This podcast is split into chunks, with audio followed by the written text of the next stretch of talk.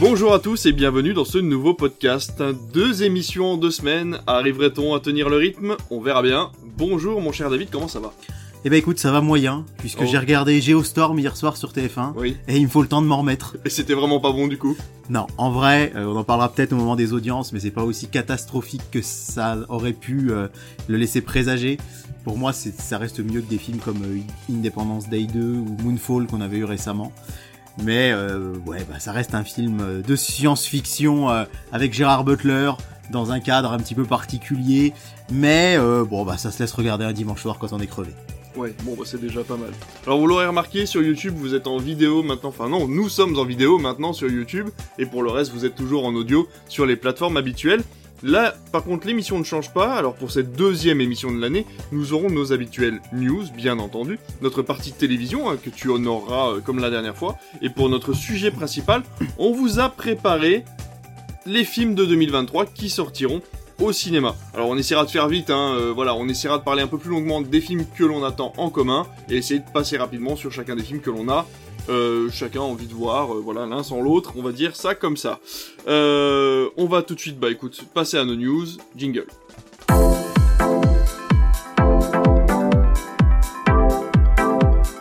Alors, on va commencer par toi, cette fois-ci, mon cher David, la dernière fois c'était moi, et euh, on va revenir sur ce gros sujet, euh, un gros sujet qu'on avait établi du coup la semaine dernière en parlant d'HBO Max, mais ça a été acté, apparemment, il y aurait un deal entre OCS et Canal+. Oui, alors la formation est sortie tôt ce matin, on n'a pas encore tous les tenants et les aboutissants, mais c'est vrai qu'au final, c'est quand même, comme le rappelle le site de France Info, un sujet qui traîne dans les dans les tiroirs, pardon, depuis deux ans, puisque euh, ça fait déjà un moment que Canal+ négocie avec OCS, et ce qui semble-t-il aura été le coup de grâce pour la réussite de cette négociation, c'est le fait qu'OCS ait perdu une grande partie, pardon, c'est le fait qu'OCS ait perdu une grande partie de son euh. C'est le fait qu'OCS ait perdu une grande partie de son catalogue et qui a fini par, je pense, convaincre Orange qu'il était temps de céder sa plateforme et ses chaînes de télé au groupe Canal puisque visiblement pour vivre seul ça devenait quand même assez compliqué. Alors ce qu'il faut savoir c'est que Canal Plus deviendra à l'issue de la transaction le euh, partenaire majoritaire, l'actionnaire unique des deux sociétés Orange Studio et OCS. Orange Studio, faut savoir que c'est quand même un studio de cinéma assez important. On voit souvent leur logo d'ailleurs hein, euh, en, préambule des films que l'on diffuse euh, dans notre salle. Et c'est vrai que euh, bah, finalement, euh, c'est Canal Plus qui va hériter des quelques 3 millions d'abonnés d'OCS. Alors évidemment, tout de suite, on se dit mais peut-être que Canal Plus va récupérer du coup les séries HBO. Pour l'instant, ce n'est pas le cas. Canal Plus rachète OCS, mais j'imagine qu'OCS restera une subdivision de Canal Plus, c'est-à-dire qu'il faudra continuer de euh, débourser 11 euros par mois pour pouvoir euh, y accéder. Alors il faut rappeler quand même que euh, chaque année, OCS perd entre 400 et 500 millions d'euros. Ah oui. Et donc au final, c'est une forme de transaction inversée. Ça peut paraître bizarre, mais c'est Orange qui va payer pour que Canal Ah oui. Plus rachète sa plateforme.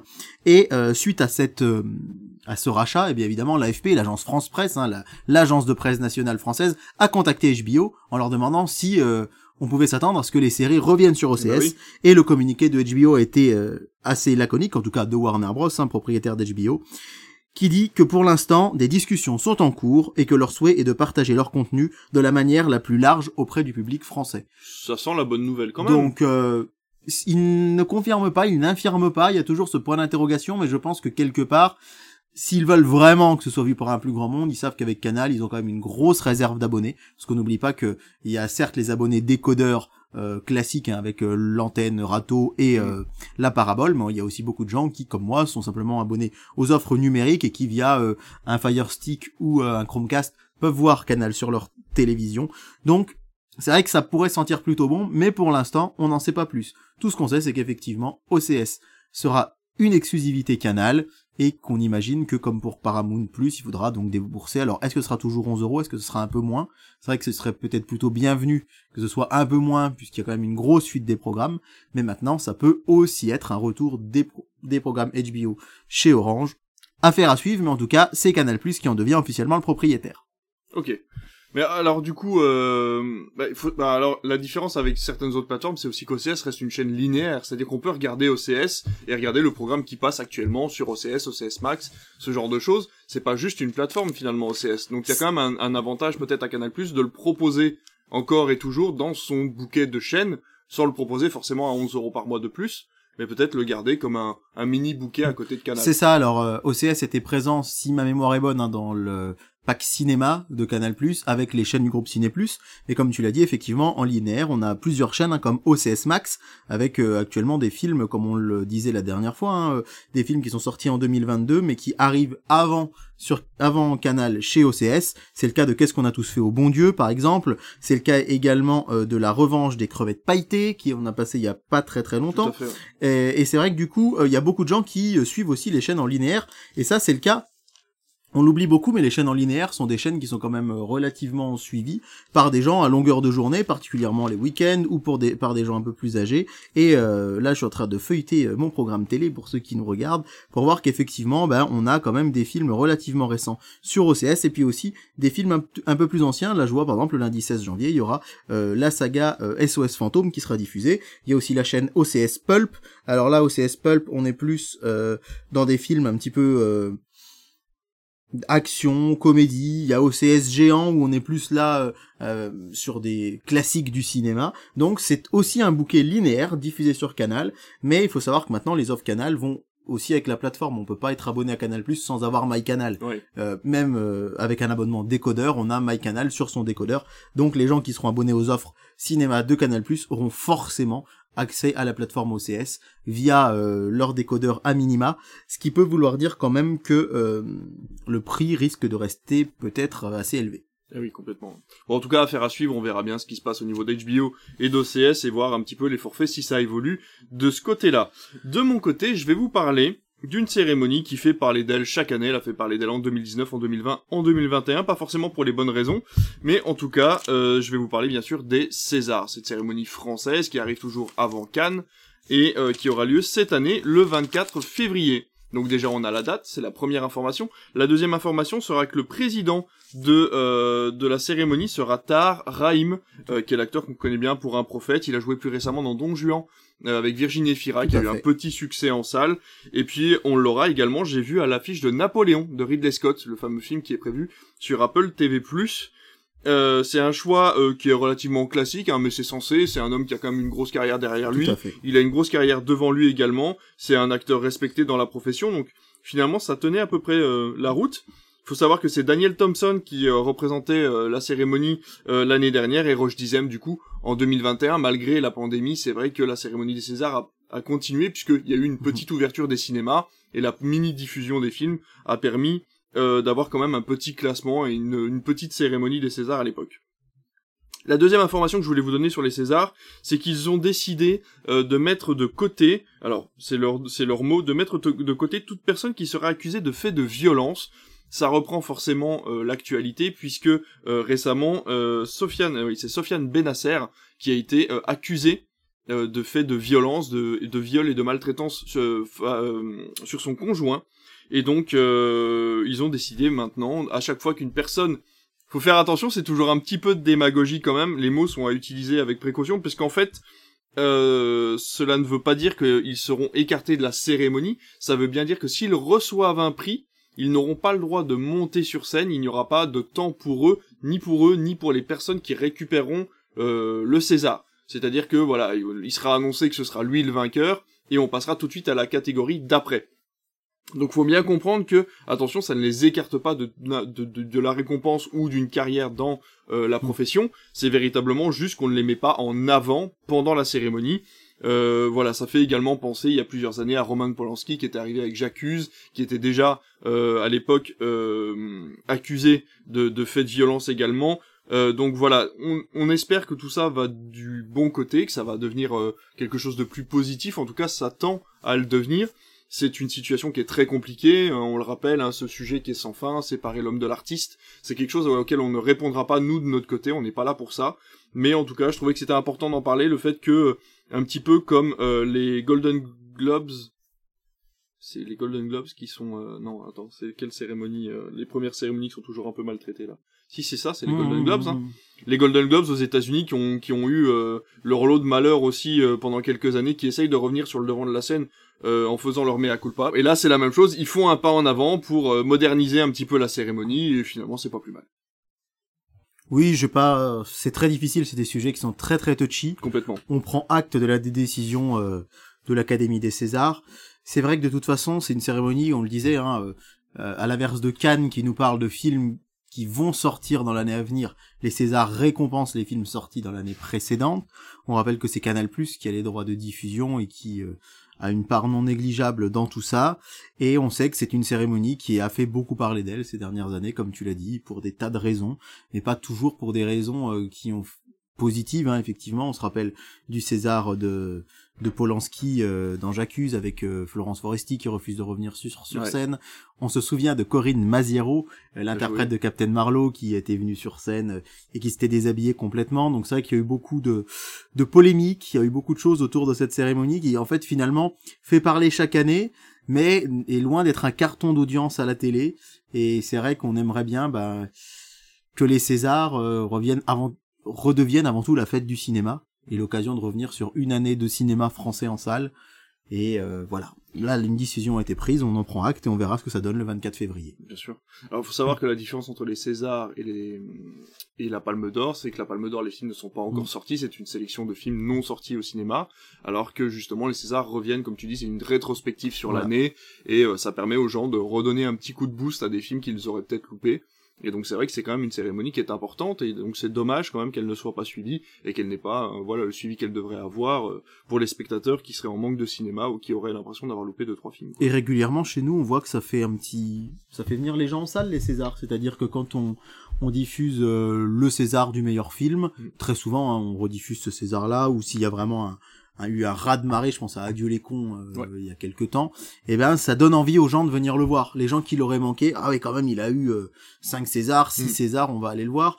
Donc ça a un effet positif euh, sur le cinéma et tout comme les Oscars d'ailleurs. hein Ouais, bien sûr. même si les Oscars récompensent parfois des films qui sont pas encore sortis chez nous, puisque c'est le même principe que les Césars mais aux États-Unis. Euh, et c'est vrai que ça reste quand même une cérémonie qui a qui donne une petite impulsion euh, pour le c'est une cérémonie qui donne une petite impulsion pour que les gens reviennent voir les films en salle. Donc, on aimerait que tout soit tout ça soit euh, un peu, euh, encore une fois, un peu une fête, une fête du cinéma. C'est tout ce qu'on attend des Césars. En tout cas, moi, c'est ce que j'en attends. Complètement. Bah écoute, on a fait le tour de ces news, ça a été relativement court, on a été concis, c'est bien, euh, on, on est plutôt pas mal à ce niveau-là, et on va euh, de toute façon entamer un énorme morceau, là je pense qu'on en a pour un moment, j'espère qu'on va réussir à vous faire suivre cette émission jusqu'au bout, puisqu'on va vous parler de cette magnifique année 2023 qui nous attend euh, en termes de films au cinéma. Alors de mois en mois, on va on va tenter succinctement de vous parler des projets intéressants, sachant que c'est comme d'habitude, chacun ses goûts, on va sûrement rater des projets que vous avez remarqués, et puis on vous invite à nous le dire de toute façon dans les commentaires.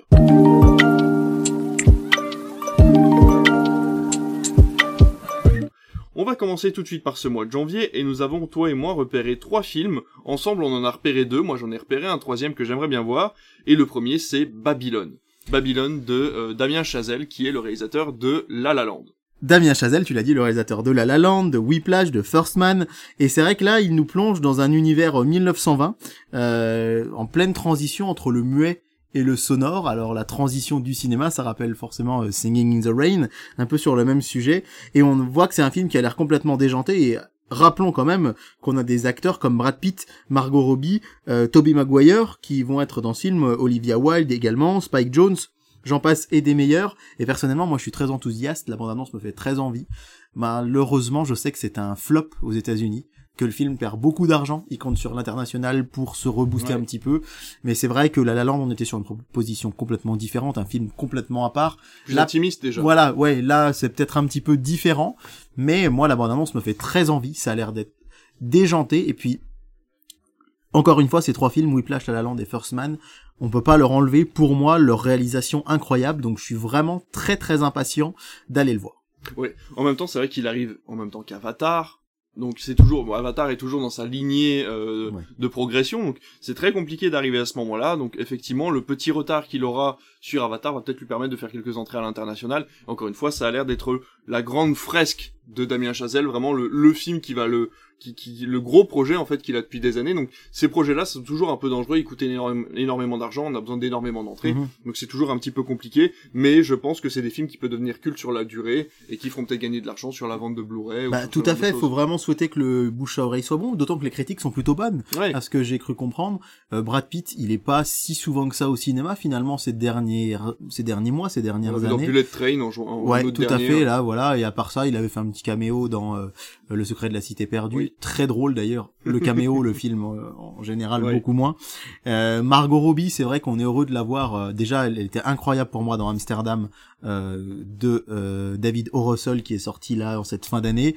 C'est chouette de la voir dans d'autres rôles, Carly Quinn ou effectivement sa sa performance dans euh, The- Le Loup-garou de Wall Street où elle était euh, vraiment excellente. Mais là, on la voit dans des registres complètement différents. Et là, se dire qu'on va passer euh, de Babylone de Damien Chazelle à Barbie cet été. Oui, c'est vrai. Peut-être pas mis dans nos dans nos listes. On mais, l'a euh, pas mis en plus, mais vrai. euh, je suis vraiment impatient de voir ce que va donner, euh, ce que vont donner ces acteurs ensemble. Et puis c'est vrai que Tobey Maguire, il est assez rare au cinéma finalement, Ouais. euh, particulièrement ces dernières années. Donc vrai. ça va être chouette de le retrouver. Surtout là, il fait le rôle de Chaplin, hein. Il est, Ouais. euh, ouais, ouais, il représente un personnage très important.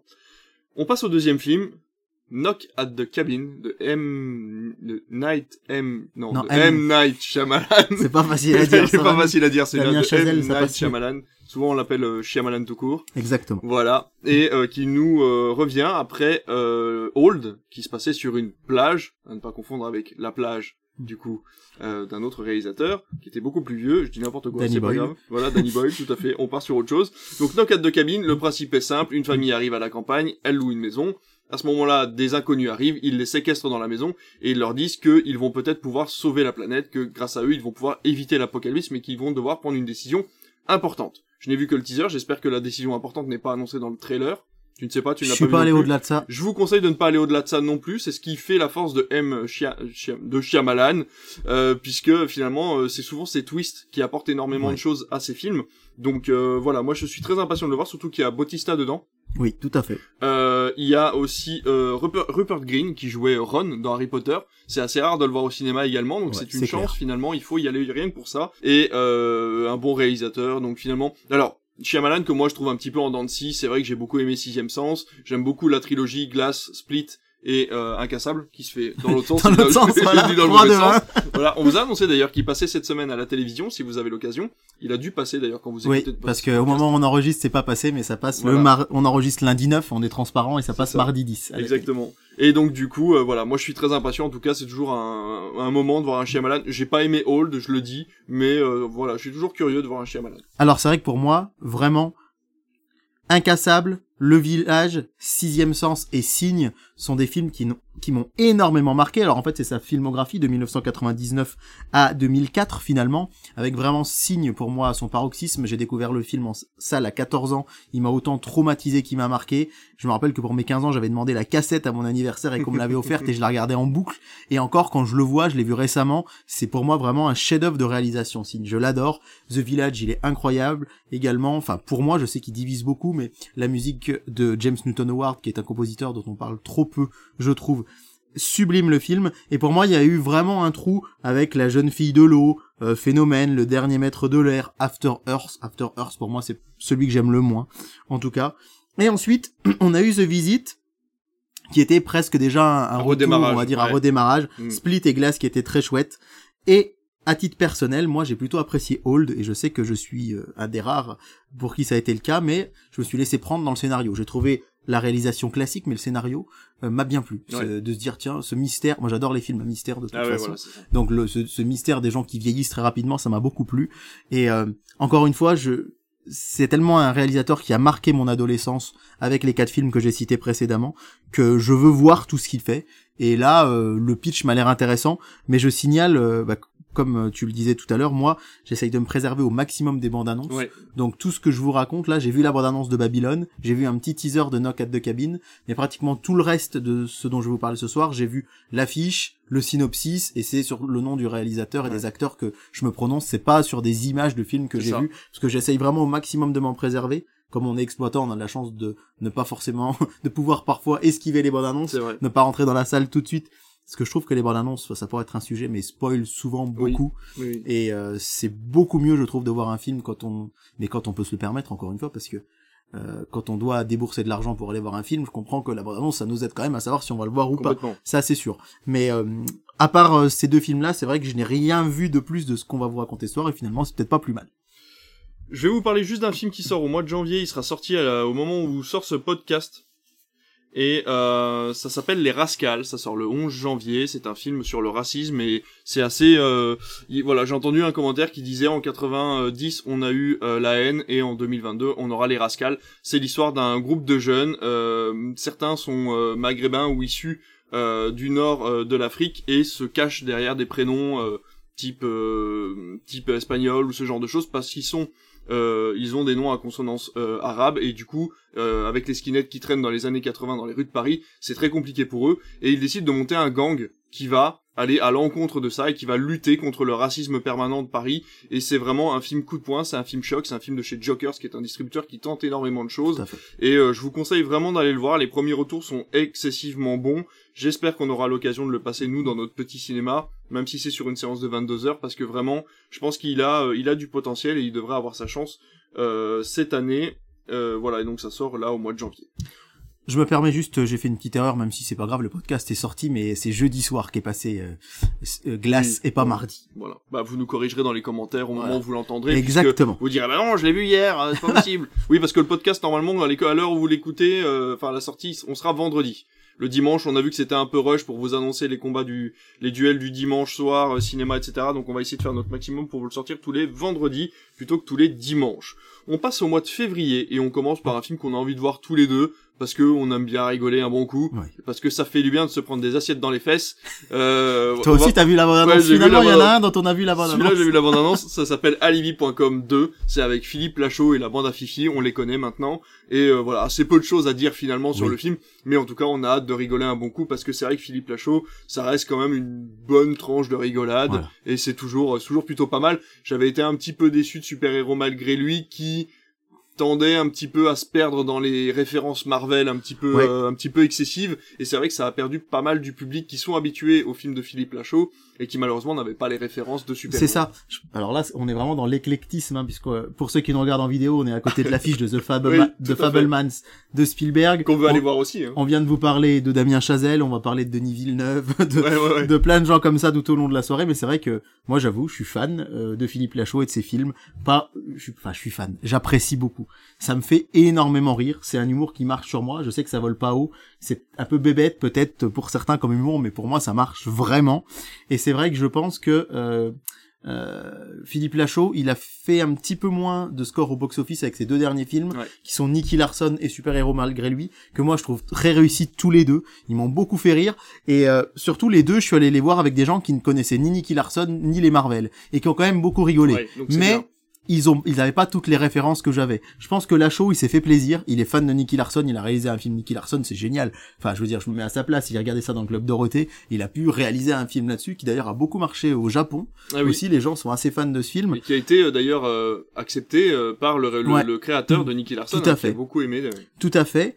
Et euh, Super Héros malgré lui, c'est pareil. Pour les gens qui avaient pas les références, ça a marché, mais un peu moins d'entrée parce que des gens en salle se sont dit oula, moi ça, je Ouais. sais pas trop. Et Alibi.com, ça reste le gros succès avec les babysitting bah, euh, de Philippe Lachaud, parce que là pour le coup, c'est vraiment une comédie grand public. Et c'est vrai que avec des acteurs de toutes les générations Ouais, de toutes les générations, Didier Bourdon et Gérard Jugnot, euh, ça parle beaucoup euh, aux fans des Inconnus, Mm. aux fans du Splendide. Ouais, c'est Euh, vraiment le cinéma des années 70 avec Jugnot, des années 90 avec les. Inconnus et les Trois Frères, mélangé à la bande à Qui, il faut le rappeler, a été découvert dans le Grand Journal euh, dans les années 2004, 5, 6 c'est ça et qui ont commencé à sortir des films euh, fin des, enfin début des années 2010. Donc c'est vraiment transgénérationnel. La bande annonce me fait déjà énormément marrer et euh, j'ai vraiment très très hâte. Mais euh, voilà, c'est ça le cinéma, c'est éclectique. On peut avoir hâte de voir du Damien Chazelle et hâte de voir du Philippe Lachaud et prendre son pied devant euh, devant les deux et devant tout ce qu'on va vous présenter ce soir, euh, que ce soit du film d'animation, des comédies ou des films plus sérieux. Et ben justement, on va faire un grand écart tel Jean-Claude Van Damme, puisqu'en mois de février sortira The Fablesman, dont vous avez l'affiche juste ici pour ceux qui le regardent en vidéo, et pour ceux qui nous écoutent en audio, ben vous avez qu'à aller la chercher sur Allociné. Euh, The Fablesman, c'est le dernier film de Steven Spielberg qui raconte la l'enfance de Steven Spielberg. En tout cas, c'est tiré de son enfance, c'est tiré du début de son amour pour le cinéma, comment il en est arrivé là, le côté trop artiste de sa mère et le côté très sérieux de son père. Euh, voilà, donc ça a l'air d'être un très très très beau film, ça a l'air d'être une très belle fresque. De toute façon, Spielberg, malheureusement, c'est très difficile. Enfin, heureusement, c'est très difficile d'être déçu. Mais je crois que son dernier, ça devait être Ready Player One, si je me trompe pas. Je vais regarder ça tout de suite. On va vous dire ça en direct, mais euh, voilà. En tout cas, moi j'ai vraiment hâte. La, la bande-annonce, je la vois en boucle parce qu'elle passe dans pas mal de, de mes séances et, et elle me fait presque avoir euh, les larmes aux yeux. C'était West Side Story l'année ah bah dernière. Oui, c'était West Side Story l'année dernière. Bon alors c'est un remake, c'est pas pareil. Euh, voilà, c'est pas une, une, une production créée de A à Z. Même si j'ai beaucoup aimé West Side Story de version ah, Spielberg, était très très bien. J'ai adoré. Très très bien. Mais euh, voilà, donc si vous avez l'occasion, si vous voulez euh, connaître la vie de, de, Steven Spielberg par Steven Spielberg, eh bien ce sera dans The Fablesman avec Paul Dano, avec euh, Mulligan, Carré Mulligan. Carré Mulligan. Il y a pas mal de noms, on va vous citer pas mal de noms, donc j'espère que vous nous, vous nous excuserez quand on en écorche certains, parce que c'est vrai qu'on a, on a pas mal de noms en tête. Donc voilà, beaucoup d'acteurs connus. J'ai vu qu'il y avait euh, Seth Rogen aussi, regarde euh, sur l'affiche. Ouais. Donc euh, voilà, un gros casting, un gros film. Enfin voilà, le film à voir, je pense. De toute façon, Spielberg, c'est le nom par excellence, je pense, pour lequel on peut aller voir des films presque les yeux fermés. Bah, de toute façon, est-il utile de rappeler Jurassic Park, Indiana Jones, Minority Report, arrête-moi si tu peux, le Terminal.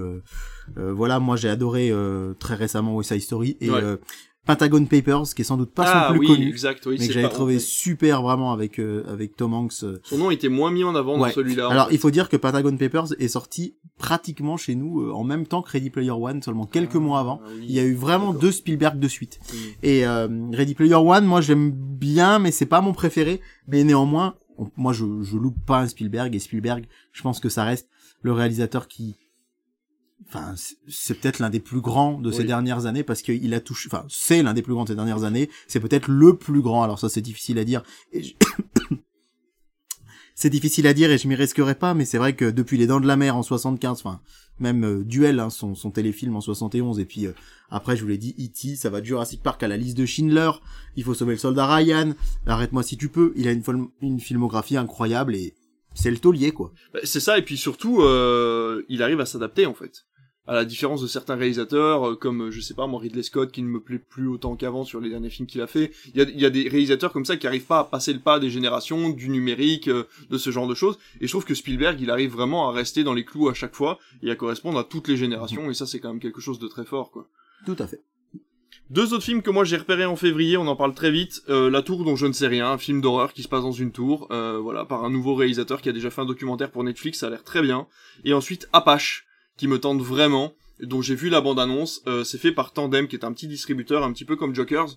Euh, et euh, ça se passe dans le Paris des années 20 et c'est un gang dans le Paris des années 20 qui décide de faire sa propre loi à l'intérieur des, euh, des rues de Paris en fin de en fin de première guerre mondiale en fait des rebuts de la société qui se retrouvent à monter un gang un gang ensemble. Ça a l'air violent ça a l'air vraiment très bien fait et j'ai vraiment hâte de voir ça parce que ça a l'air d'être encore une tentative du cinéma français de se rapprocher de ce que faisaient les États-Unis dans les années 2000 et je pense qu'on a on a un gros gros créneau à, à prendre à ce niveau-là. On passe au mois de mars avec euh, dans nos films en commun The Whale. Le dernier Aronofsky avec Brendan Fraser. Merci. avec Brendan Fraser. je, vais le garder celui-là. Avec Brendan Fraser, du coup, qui revient après des années, qui a eu droit à une standing, standing ovation, qui euh, est quasiment en pleurs à chacune de ses interviews parce qu'il est, il est revenu de très très très loin, quoi. C'est un acteur qui s'est fait euh, enfin qui, qui, est resté dans l'ombre pendant des années et voilà enfin il a, il, a le droit à sa vraie carrière maintenant quoi. C'est ça alors Aronofsky euh, c'est soit on aime soit on n'aime pas. Moi j'adore. Je le cite toujours parmi mes 4 5 réalisateurs préférés avec vraiment euh, des films comme Requiem for a Dream, euh, Noé, alors je sais que c'est pas forcément le préféré de tout le monde mais Noé qui m'a beaucoup beaucoup marqué en 2014, ça reste un de mes films phares de cette année et revoyez-le. Vraiment, Noé, il a des plans de cinéma incroyables de A à Z. Moser, qui a plus divisé en 2017, c'était ce dernier film peut-être, hein. euh, un de ses derniers films en tout cas. Un de ses derniers. Euh, et euh, ben là, c'est avec Brendan Fraser. Moi, il m'émeut à chaque fois que je le vois parce que il a l'air tellement touchant. Il est touchant, il est touché par toutes les marques d'amour que les gens lui donnent. On se on, on le rappelle, hein, c'est euh, la momie, Brendan Fraser, c'est euh, Georges de la jungle, euh, c'est vraiment la, la, grosse star finalement de la fin des années 90. On l'oublie beaucoup, mais Brendan Fraser, on lui prédisait parfois une carrière euh, vraiment beaucoup plus marquante que ce qu'elle n'a été. Et là, après une grande traversée du désert, euh, on le retrouve dans ce film qui euh, quelque part, ben, on est content pour lui en fait. Je sais pas comment dire, mais c'est c'est presque, on est heureux de le voir, on est heureux de le revoir dans dans un rôle qui visiblement l'a beaucoup beaucoup marqué. Euh, quand il en parle, on- comme tu dis, il a les larmes aux yeux à chaque interview. Sa standing ovation, c'était super émouvant. Donc à titre personnel, moi je suis hyper impatient. Effectivement, Mother, je vérifie, c'était bien le dernier Ouais. Aronofsky. Il était sorti en septembre 2017. Donc là, on a The Whale qui arrive en mars 2023. Ça fait plus de 5 ans sans Aronofsky. Et euh, c'est vrai que moi, il, il m'a quand même beaucoup manqué. Euh, J'ai pas cité tout à l'heure Black Swan hein, ou, euh, ou Pi, son premier film. Mais en tout cas, euh, moi, je pour Bre- rien que pour Brendan, rien que pour Brendan Fraser, ça va me faire plaisir de le voir. Et puis voir un Aronofsky, pour moi, c'est vraiment comme voir un David Fincher qui, qui est rare lui aussi au cinéma depuis quelques années. Je le cite toujours dans mon top 4, 5 de mes réalisateurs préférés. Et j'ai vraiment, vraiment super hâte de voir The Whale. Mais surtout de le voir revenir dans un film euh, d'auteur. Tout à Parce fait. Ça va en plus, c'est pas genre euh, le vieux retour de carrière euh, d'un mec qui essaie de gagner un peu des sous pour payer ses impôts. Là, c'est une prise de risque pour lui en tant qu'acteur de prouver qu'il est un bon acteur déjà, qu'il l'a toujours été. Et en plus de ça, alors je sais pas si euh, vous le savez, mais s'il s'est éloigné du monde du cinéma, c'est parce qu'il a eu des problèmes d'attouchement et Oui. de voilà et des problèmes On très très sérieux dans le monde d'Hollywood et il a voulu s'écarter de ce monde-là Mhm. parce qu'il a été traumatisé et euh, et donc c'est avec beaucoup de courage qu'il est revenu dans la course et on le remercie parce que je suis persuadé que c'est un très très bon film et qu'on va euh, qu'on va euh, avoir beaucoup de plaisir devant euh, devant sa prestation. Donc euh, merci à Brendan Fraser, lui qui nous écoute à chacun de nos podcasts. Évidemment. On lui dit merci. D'ailleurs, vivement qu'ils viennent pour le prochain.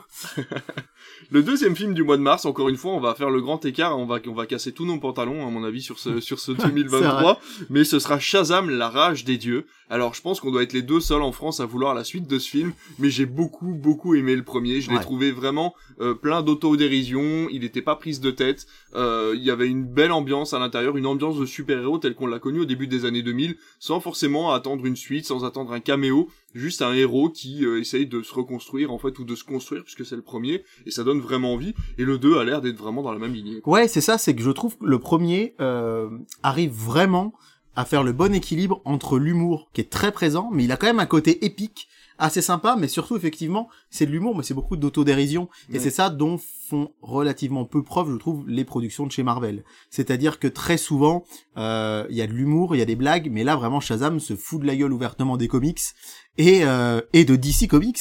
Et moi personnellement, c'est vrai que bon, bah, on sait, on en parlera, je pense, dans une prochaine émission, parce que ça pourrait être tout un sujet, le DC Comics de James Gunn qui va arriver. On sait que va y avoir bientôt un reboot, que les choses vont changer, mais euh, ce, ce Shazam euh, version euh, 2023, euh, moi personnellement m'enthousiasme beaucoup. Alors j'y vais pas avec des attentes de dingue, mais je me dis que si c'est aussi bien que le premier, moi ça me suffit. C'est-à-dire de l'humour et un côté épique, et c'est ce qui parfois euh, manque un peu soit à l'un, soit à l'autre, et c'est de, de ce genre de, de film de super-héros, et ça fait du bien de temps en temps quand on a euh, on a comme ça de la dérision dans un monde qui parfois se prend trop au sérieux, alors qu'il faut quand même rappeler que les super-héros à la base, euh, ça reste quand même quelque chose de fantaisiste et qui est c'est du divertissement, C'est de la science-fiction, c'est de l'évasion, Mm. et euh, et dans Shazam, en plus, c'est vrai qu'on a euh, Black Adam qui est arrivé en salle. Alors on sait qu'il y aura pas de continuité, mais ça On aurait pu, ça aurait pu s'imbriquer euh, bien Shazam Ouais. et Black Adam finalement. Donc euh, je suis, euh, j'ai vraiment hâte de le voir. Et je, je pense que je vais passer un bon moment. Et là, le premier, j'avais acheté le Blu-ray euh, à la sortie, c'est vous dire s'il m'avait. Bah voilà. Mais surtout qu'en plus on peut, on aurait pu prévoir effectivement un lien entre Shazam et Black Adam puisque en fait le magicien qui donne ses Ouais. pouvoirs à Shazam est dans Black Bien Adam. sûr. On le voit que très peu, mais il en fait partie. Bien sûr. voilà. Et le cri Shazam est prononcé plusieurs fois dans le film Bien Black sûr, Adam. ouais, ouais, bien sûr. Donc c'est vrai que c'est quand même dommage, mais on vous expliquera peut-être à la prochaine émission. On voulait le faire sur celle-ci, on le fera peut-être sur la prochaine. Ouais. Pourquoi euh. DC Comics est un petit peu, euh, un petit peu en branle en ce moment et pourquoi il n'y aura pas de, de, de Black Adam 2. Euh, de ton côté, on- au mois de mars, tu m'as euh, signalé Empire of the Light de Sam Mendes. Alors je l'avais pas vu, j'aime beaucoup Sam Mendes. Ouais, alors c'est vrai que Sam Mendes, on le rappelle, hein, c'est le réalisateur des derniers James Bond, enfin pas du dernier, mais de euh, Skyfall Mm. Oui. et de Spectre, Oui. je crois. Tout à fait. C'est aussi le réalisateur en de 1917, Oui. qui a été un très très beau film qui est sorti il y a quelques temps, enfin il y a deux trois ans. Euh, le pitch rapidement d'Empire of Light, c'est en Angleterre en 1980. Hilary travaille dans un cinéma, un lieu tout indiqué qui lui permet d'être en contact avec des gens et de rompre la solitude. Cette femme d'âge mûr est chargée d'apprendre les rudiments du métier à Stephen, un jeune homme noir charismatique. Et on va voir que euh, bah, petit à petit, euh, il va se passer quelque chose entre ces deux ces deux personnes et euh, pour le coup j'ai pas vu la bande annonce mais là aussi je pense que Sam Mendes c'est quand même un nom qui inspire confiance cinématographiquement parlant. 1917 c'était vraiment euh, très très très très chouette. On, on peut critiquer le scénario. Euh, moi d'un point de vue historique c'est vrai que y a c'est intéressant mais mais encore une fois, faut arrêter de prendre le cinéma pour des livres d'histoire. Hein. Des livres d'histoire, j'en ai plein à la maison. Si vous voulez, je vous en prête. Mais là, vous êtes au cinéma, vous regardez un film. Et vraiment, la réalisation, il y a des plans dans 1917 qui sont incroyables. Et là, je me dis qu'il va vers un registre complètement différent. Euh, parce que 1917, c'est une vraie prouesse technique aussi d'effets spéciaux, comme les derniers James Bond. Et là, on va plus euh, vers une histoire d'amour, vers vers une romance, vers un film euh, plus qu'on pourrait qualifier, euh, j'aime pas le terme d'auteur parce que je pense que tous les réalisateurs sont aussi des auteurs, mais on est plus dans, dans de l'arrêt c'est presque, enfin, ouais, vraiment, ouais, vraiment, moi ça, ça m'intrigue beaucoup. Donc c'est pour ça que je voulais vraiment vous signaler qu'il y a Empire Flight de Sam Mendes qui va sortir en, mars et qui devrait être très sympa. Au mois de mars, moi j'ai repéré également Creed 3. Je l'attends beaucoup aussi, mais vu que j'avais, vu que, alors pour info, les coulisses de Critflix, David m'avait dit, choisis 5 films que t'attends en 2023, j'en ai donné précisément 17 ou 18, je crois. Donc, je me suis dit, rajoute pas Creed 3. Mais néanmoins, j'ai quand même très envie de le voir parce que j'ai beaucoup aimé les deux premiers. Voilà, donc Creed 3, on aura également The Sun, qui est fait par le même réalisateur que The Father, euh, qui oui, était le film avec Anthony Hopkins. Oui, euh, de... Avec Hugh Jackman. On connaît que lui Bon sang J'arrive pas, moi les noms... Euh, Comic Sitter va nous tuer, c'est son réalisateur préféré, c'est son film. The Father. Peut-être qu'il soit dans le coin pour qu'il puisse venir nous tuer. de Florian Zeller. Voilà. Florian The Son de Florian Zeller. Florian et, The, et The Phaser était incroyable. Donc j'ai vraiment, j'ai vraiment très très envie de le voir. Surtout que The Son reprend à peu près les mêmes thématiques. Euh, voilà. Donc euh, c'est vrai qu'on va être sur quelque chose de très très bien. Euh, on en a fini pour le mois de mars. On va passer au mois d'avril. Et dans les films en commun, nous avons roulement de tambour. Il a été repoussé il y a très peu de temps. Let's go. Super Mario, le film fait par Illumination, les papas qui sont derrière moi moche et méchant, les mignons, le Lorax, ce genre de choses. Et que dire de plus que la bande-annonce m'a convaincu, mais comme jamais. Comme jamais, je pense que ça va être le film de ce premier trimestre 2023. Euh, parce que vraiment, euh, tout est dedans. Les références, l'animation, le, le, l'humour, euh, la mise en avant de certains personnages qu'on n'attendait pas forcément, euh, le doublage. Le doublage, si c'est le même dans la bande-annonce que dans le film, on est vraiment vraiment euh, gâté au niveau de la France. Donc euh, voilà. Super Mario, que dire de plus que bah allons-y. Ouais, c'est ça. Alors moi, je suis un Nintendo fan. Alors je sais que même il y a certains qui utilisent le terme très très péjoratif de Nintendo sexuel, c'est-à-dire que quoi que fasse Nintendo, je fais partie de ceux qui aiment ça. Euh, J'exagère, mais moi Nintendo, c'est toute mon enfance, mon adolescence et encore maintenant. C'est je, je, je, baigne dans Nintendo euh, à longueur de journée, j'adore ça. Et c'est vrai que j'avais un peu peur d'un film Super Mario parce qu'on sait que les adaptations de Nintendo en général au cinéma, il y en a eu très peu et que ça a jamais été. Alors on a Détective Pikachu, mais c'est Warner qui l'avait fait. Mais de savoir déjà que c'était Illumination, ça m'a relativement euh, rassuré parce que quand même comme tu l'as dit plus récemment comme des bêtes euh... non c'était eux ça oui. Oui comme des bêtes oui, comme des bêtes bien sûr comme des bêtes tous en scène. Euh, les moins moches et méchants c'est quand même vachement qualitatif. On rappelle que c'est un studio qui est en partie français hein, Illumination en plus. Et euh, on sait que Shigeru Miyamoto si vous le connaissez pas c'est le papa de Mario le créateur de de Super Mario a été très très investi dans le projet. Et on voit effectivement que lui comme à chaque fois hein, le parc Nintendo à Universal Osaka pareil hein. exactement. Et on sent qu'il a été très investi et vraiment je pense que c'est un film qui ne trahira pas l'ADN de Nintendo et qui en même temps devrait nous faire passer un super moment. Et alors, je me lance peut-être dans un pronostic risqué, mais je pense que ça peut être un gros gros carton bien en sûr. salle. Ah, mais bien sûr, c'est sûr. J'ai une grosse confiance en ce film moi, pour les vacances de Pâques. En parlant de carton, euh, à l'heure où l'on vous parle, Avatar 2 a dépassé les 10 millions d'entrées en France. Incroyable. Et c'était pas arrivé depuis le Roi Lion, si je me trompe pas, en 2019. Et d'ailleurs, à l'heure où vous nous écoutez, euh, puisqu'il y aura 4-5 jours avant que le podcast sorte, il aura peut-être 12-13 millions ouais. Oui, c'est clair, c'est clair. Il s'arrête plus, en fait il s'arrête plus et c'est fou. C'est fou donc euh, voilà donc Super Mario qu'on attend vraiment avec euh, avec une grande impatience. Je pense que là pour l'instant des films que l'on a cités c'est vraiment celui que j'attends le plus. Et euh, du coup on va revenir ou on va rester en France, peu importe, mais en tout cas on va parler d'une grosse grosse production française, un des films qui a coûté le plus cher de l'histoire du cinéma français. C'est produit par Pathé et c'est les Trois Mousquetaires.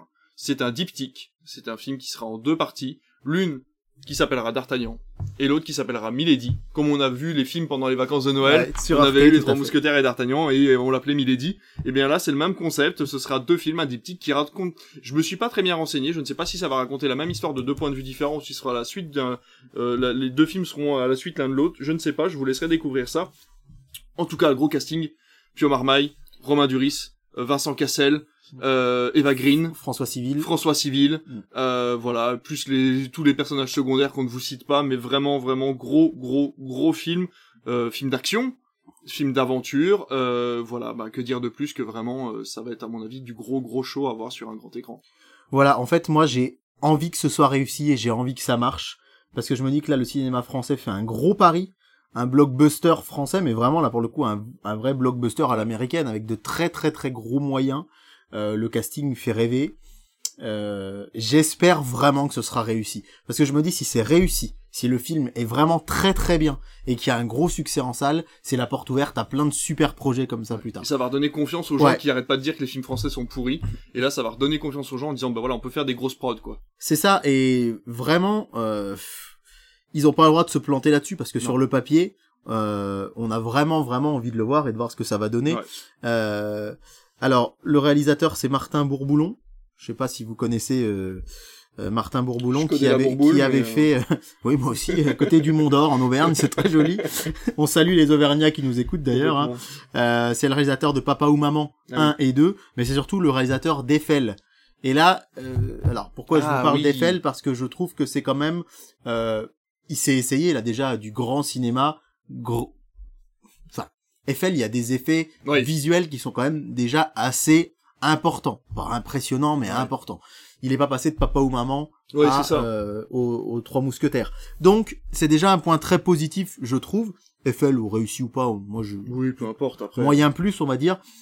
Mais là, j'ai vraiment, vraiment, vraiment envie que ça marche parce que si ça marche, c'est encore une fois la porte ouverte à plein de bonnes choses.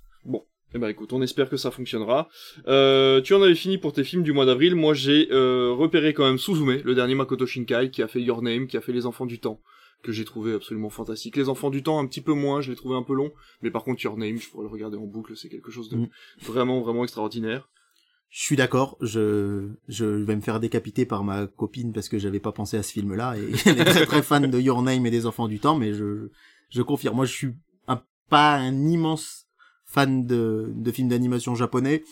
J'aime beaucoup ça, mais c'est, on va dire que c'est une approche que j'ai découvert vraiment sur le tard. Ouais, Et du coup, euh, je pense que je n'arrive pas à m'y plonger encore autant. J'ai l'impression d'avoir des grosses lacunes. J'ai pas vu beaucoup de Ghibli finalement, même Ouais. si je me suis rattrapé pendant le confinement. Et du coup, c'est des films vers lesquels je vais pas forcément spontanément. Et j'ai tort parce qu'à chaque fois que j'en vois, comme Your Name par exemple, Your Name j'ai adoré, donc euh, je vais aller le voir avec plaisir celui-ci. J'ai repéré également, euh, c'est une espérance que j'ai, même si elle n'est pas bien haute, euh, le film Donjons et Dragons. Oui, Parce que j'ai envie, pour le délire, pour me dire, allez, euh, un petit peu d'heroic fantasy au cinéma, ça fait toujours du bien. Donc finalement, pourquoi pas. c'est un univers dont je connais rien du tout, mais je l'ai vu passer dans les films de 2023 et ouais, c'est. Ils ont l'air d'avoir pris le tournant un petit peu parodique, un petit peu humour, donc je me dis finalement ça peut être pas si mal que ça. Et un autre film sur lequel on peut peut-être un peu rigoler, c'est le prochain film de Jonathan Barré, le prochain film des- du Palmacho avec euh, leur calami, euh, qui s'appelle Bonne Conduite. Donc assez peu d'infos qui ont filtré pour l'instant, le film sort en avril, on a voilà. Oui, voilà. Et puis c'est vrai que on va vous le dire, je pense là sur la fin, mais plus on avance dans le temps, moins on a d'infos sur les films. Effectivement, on sait beaucoup de choses sur ce qui sort en janvier, vite, ouais. février. C'est ça. Sur euh, quand on sera sur novembre-décembre, ce sera plus euh, spartiate. Mais bon, ça veut pas dire qu'on n'a pas hâte pour autant. Exactement. On passe au mois de mai, et euh, notre film en commun sera Spider-Man Across the Spider-Verse 2. Ouais. Parce que le premier était extraordinaire. Le Peut-être premier un, était peut-être un des meilleurs Spider-Man qui ait pu sortir au cinéma. Ah ouais, complètement. Euh, et Dieu sait si je suis fan de la trilogie de Tobey Maguire, Ouais. de, de Tobey- avec Tobey Maguire, mais de euh, Sam Raimi. Mais là, vraiment, le, le premier, ça va être une claque déjà Ouais. visuelle. Ouais. Euh, je comprends, je sais que certains ont des réserves sur le scénario, et c'est louable parce qu'effectivement, c'était pas parfait, mais quand même, quelle audace déjà d'avoir sorti ça en salle. Euh, D'ailleurs, euh, je crois que là, j'en ai pas parlé parce que je sais, c'est pas certain encore que ça, ça sortira en salle, mais il y a les Tortues Ninja. Oui, qui devrait ah bah, faire, je- euh, Je l'ai noté, mais sans ouais, être sûr, tu- voilà. effectivement. Il y a, il y a- j'ai entendu des rumeurs parlant de peut-être une sortie Netflix, mais ça, c'est vraiment des rumeurs pour l'instant à partir du principe que ça sort en salle, mais c'est sans doute aussi grâce à ce genre de film. Et quelle audace, encore une fois, que d'avoir sorti un film d'animation Spider-Man au cinéma à, No- à Noël 2018, Ouais. Qui, qui est complètement en dehors de l'univers euh, Marvel euh, du MCU tel qu'on le connaît actuellement. Qui n'a pas Peter Parker comme héros principal. Ouais, voilà, puisqu'on est vraiment sur la, la phase euh, Miles Morales, hein, qui est apparu, rappelons-le, dans, dans Ultimate Spider-Man euh, il y a un peu plus de dix ans maintenant euh, dans les comics. Et euh, moi, ouais, le premier, c'est vraiment un, un gros, gros, gros coup de cœur. Et là, le 2, mais je l'attends vraiment avec Mario. Il fait partie des deux films d'animation Ah oui. que j'attends le plus cette année. Vraiment, vraiment, vraiment beaucoup, beaucoup, beaucoup. De ton côté, tu as noté aussi euh, également, alors moi je l'ai pas noté parce que j'ai pas trop apprécié le 2, euh, c'est les Gardiens de la Galaxie 3. Je me rappelle très bien d'une euh, discussion en sortie de salle où j'avais adoré les Gardiens de la Galaxie 2 et toi pas du tout. On est souvent du même avis, mais là, ça n'avait pas été le cas. pas été le cas, ouais. Et moi, le premier me laisse vraiment de marbre. Le premier Gardien de la Galaxie, je trouve Ah bah, très vois, moyen. moi pourtant je me prends Et- un peu plus de plaisir devant le premier. mais comme tout le monde, j'ai envie Ouais. de dire que mon, là, pour le coup, je suis sur une grosse unpopular opinion. hein. Mais néanmoins, le 3, bah, parce que c'est James Gunn. Parce que Oui. c'est quand même un réalisateur qui, qui a un sacré talent. Euh, ce qu'il a fait sur The Suicide Squad, euh, Ouais. c'était vraiment très Ah chouette. ouais. Là pour le coup on avait notre 2021, avis en ouais, commun. ouais. Donc le 3, euh, je l'attends, mais ça fait partie des petites attentes. hein. On est vraiment très très loin de Spider-Man, de Super Mario, des Trois Mousquetaires. Mais bon, j'ai envie de voir ce que ça va donner. De toute façon, je viendrai le voir. Et puis, malgré tout, je continue de suivre le MCU et d'aller voir leurs films.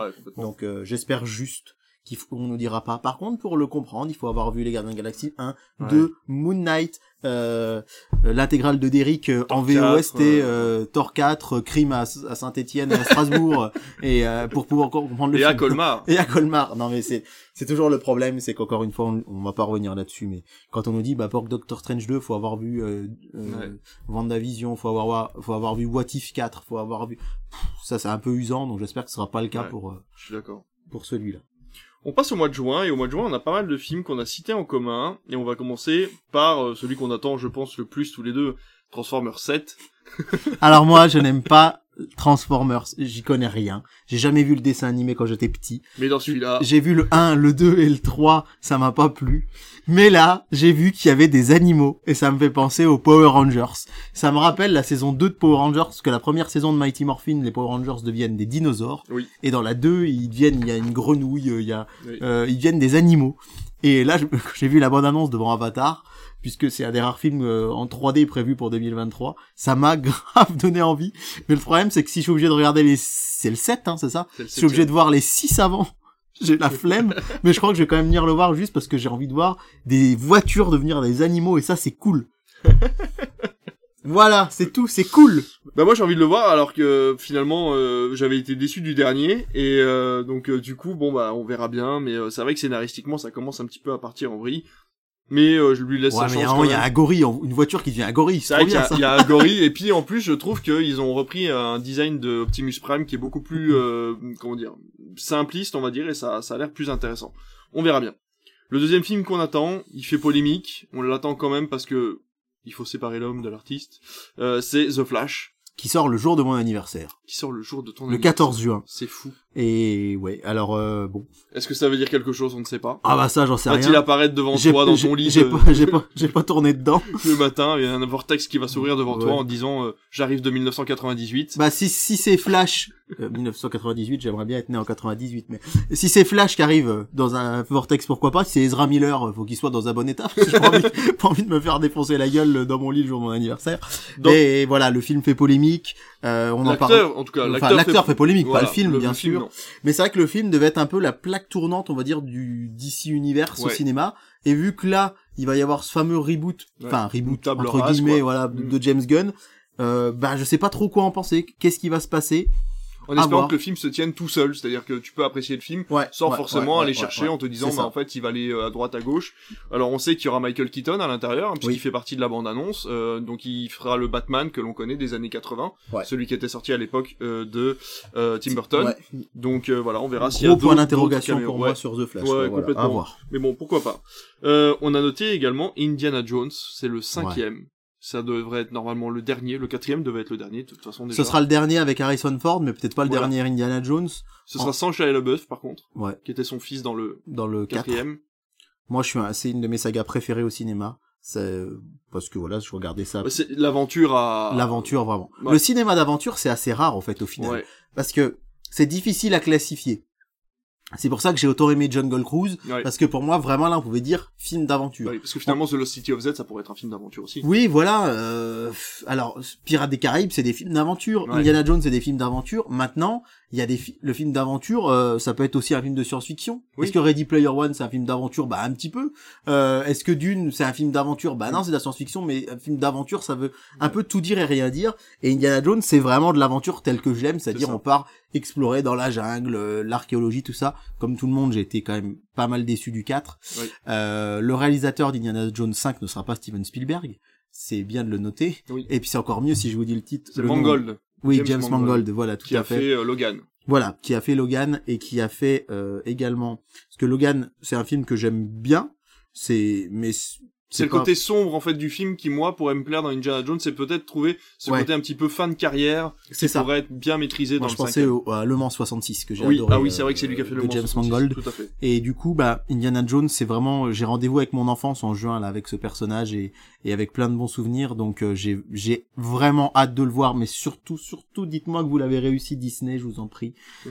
Réussissez-le, faites-nous un Ah bel oui, c'est adieu. un film euh, Disney du coup. ah, oui, c'était Lucasfilm, ouais, tout à fait. exact. Ouais, ouais. Voilà, donc euh, moi j'ai un, un bon espoir en ce film. J'espère qu'il sera réussi. En juin, on aura un Pixar qui sort aussi, Oui. qui s'appelle Élémentaire. Là aussi, je l'ai enlevé de mes 42 Ah ouais. films. Mais, Je vais euh, t'avouer que je l'ai noté pour le noter. Parce mais t'as bien fait parce qu'il me fait très envie, lui. Voilà, Pixar dernièrement, je trouve que ça, ça tourne un peu en rond. Là, c'est la flamme qui rencontre Ouais. l'eau. Euh, Au début, ça va pas coller, puis ils vont tomber amoureux. Bon, on a l'impression que c'est les mêmes thèmes qui reviennent. Et c'est un, Ouais. c'est un studio qui a un petit peu de mal à se renouveler, je trouve, par rapport aux autres studios qui sont en face. DreamWorks qui se renouvelle. Ouais. J'ai vu le chapeauté récemment qui m'a scotché complètement, que ce soit au niveau de l'animation du scénario. On a Illumination qui arrive toujours à faire quelque chose de, de neuf. Même les Mignons 2 étaient quelque chose d'intéressant. Là, c'est vrai que malheureusement, Pixar, depuis Soul, euh, on a un Ouais. peu de mal à redémarrer, Ouais. à retrouver quelque, un, un d'accord. sang neuf, quoi. Je suis tout à fait d'accord. Moi, Pixar, ça fait un petit moment que ça, ça peine un petit peu, donc Mm. euh, rien que déjà le logo m'a fait penser à vice versa. Ouais, euh, On sait que ça va encore être philosophique, métaphysique. C'est ça. Il verse vachement là-dedans Pixar et vice versa, c'est mon Pixar préféré. Donc je suis peut-être paradoxal, mais c'était la première fois qu'il le faisait. Et on sait qu'il y aura euh, vice versa 2 d'ailleurs qui devrait arriver euh, à l'horizon 2024-2025.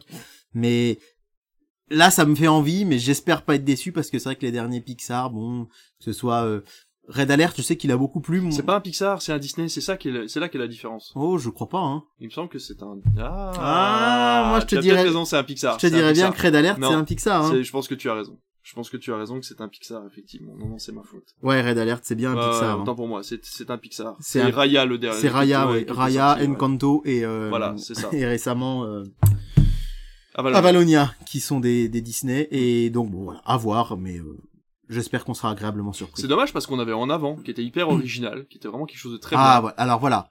Je savais, je savais qu'il y en avait un récemment qui m'a beaucoup plu, et c'est en avant, début 2020.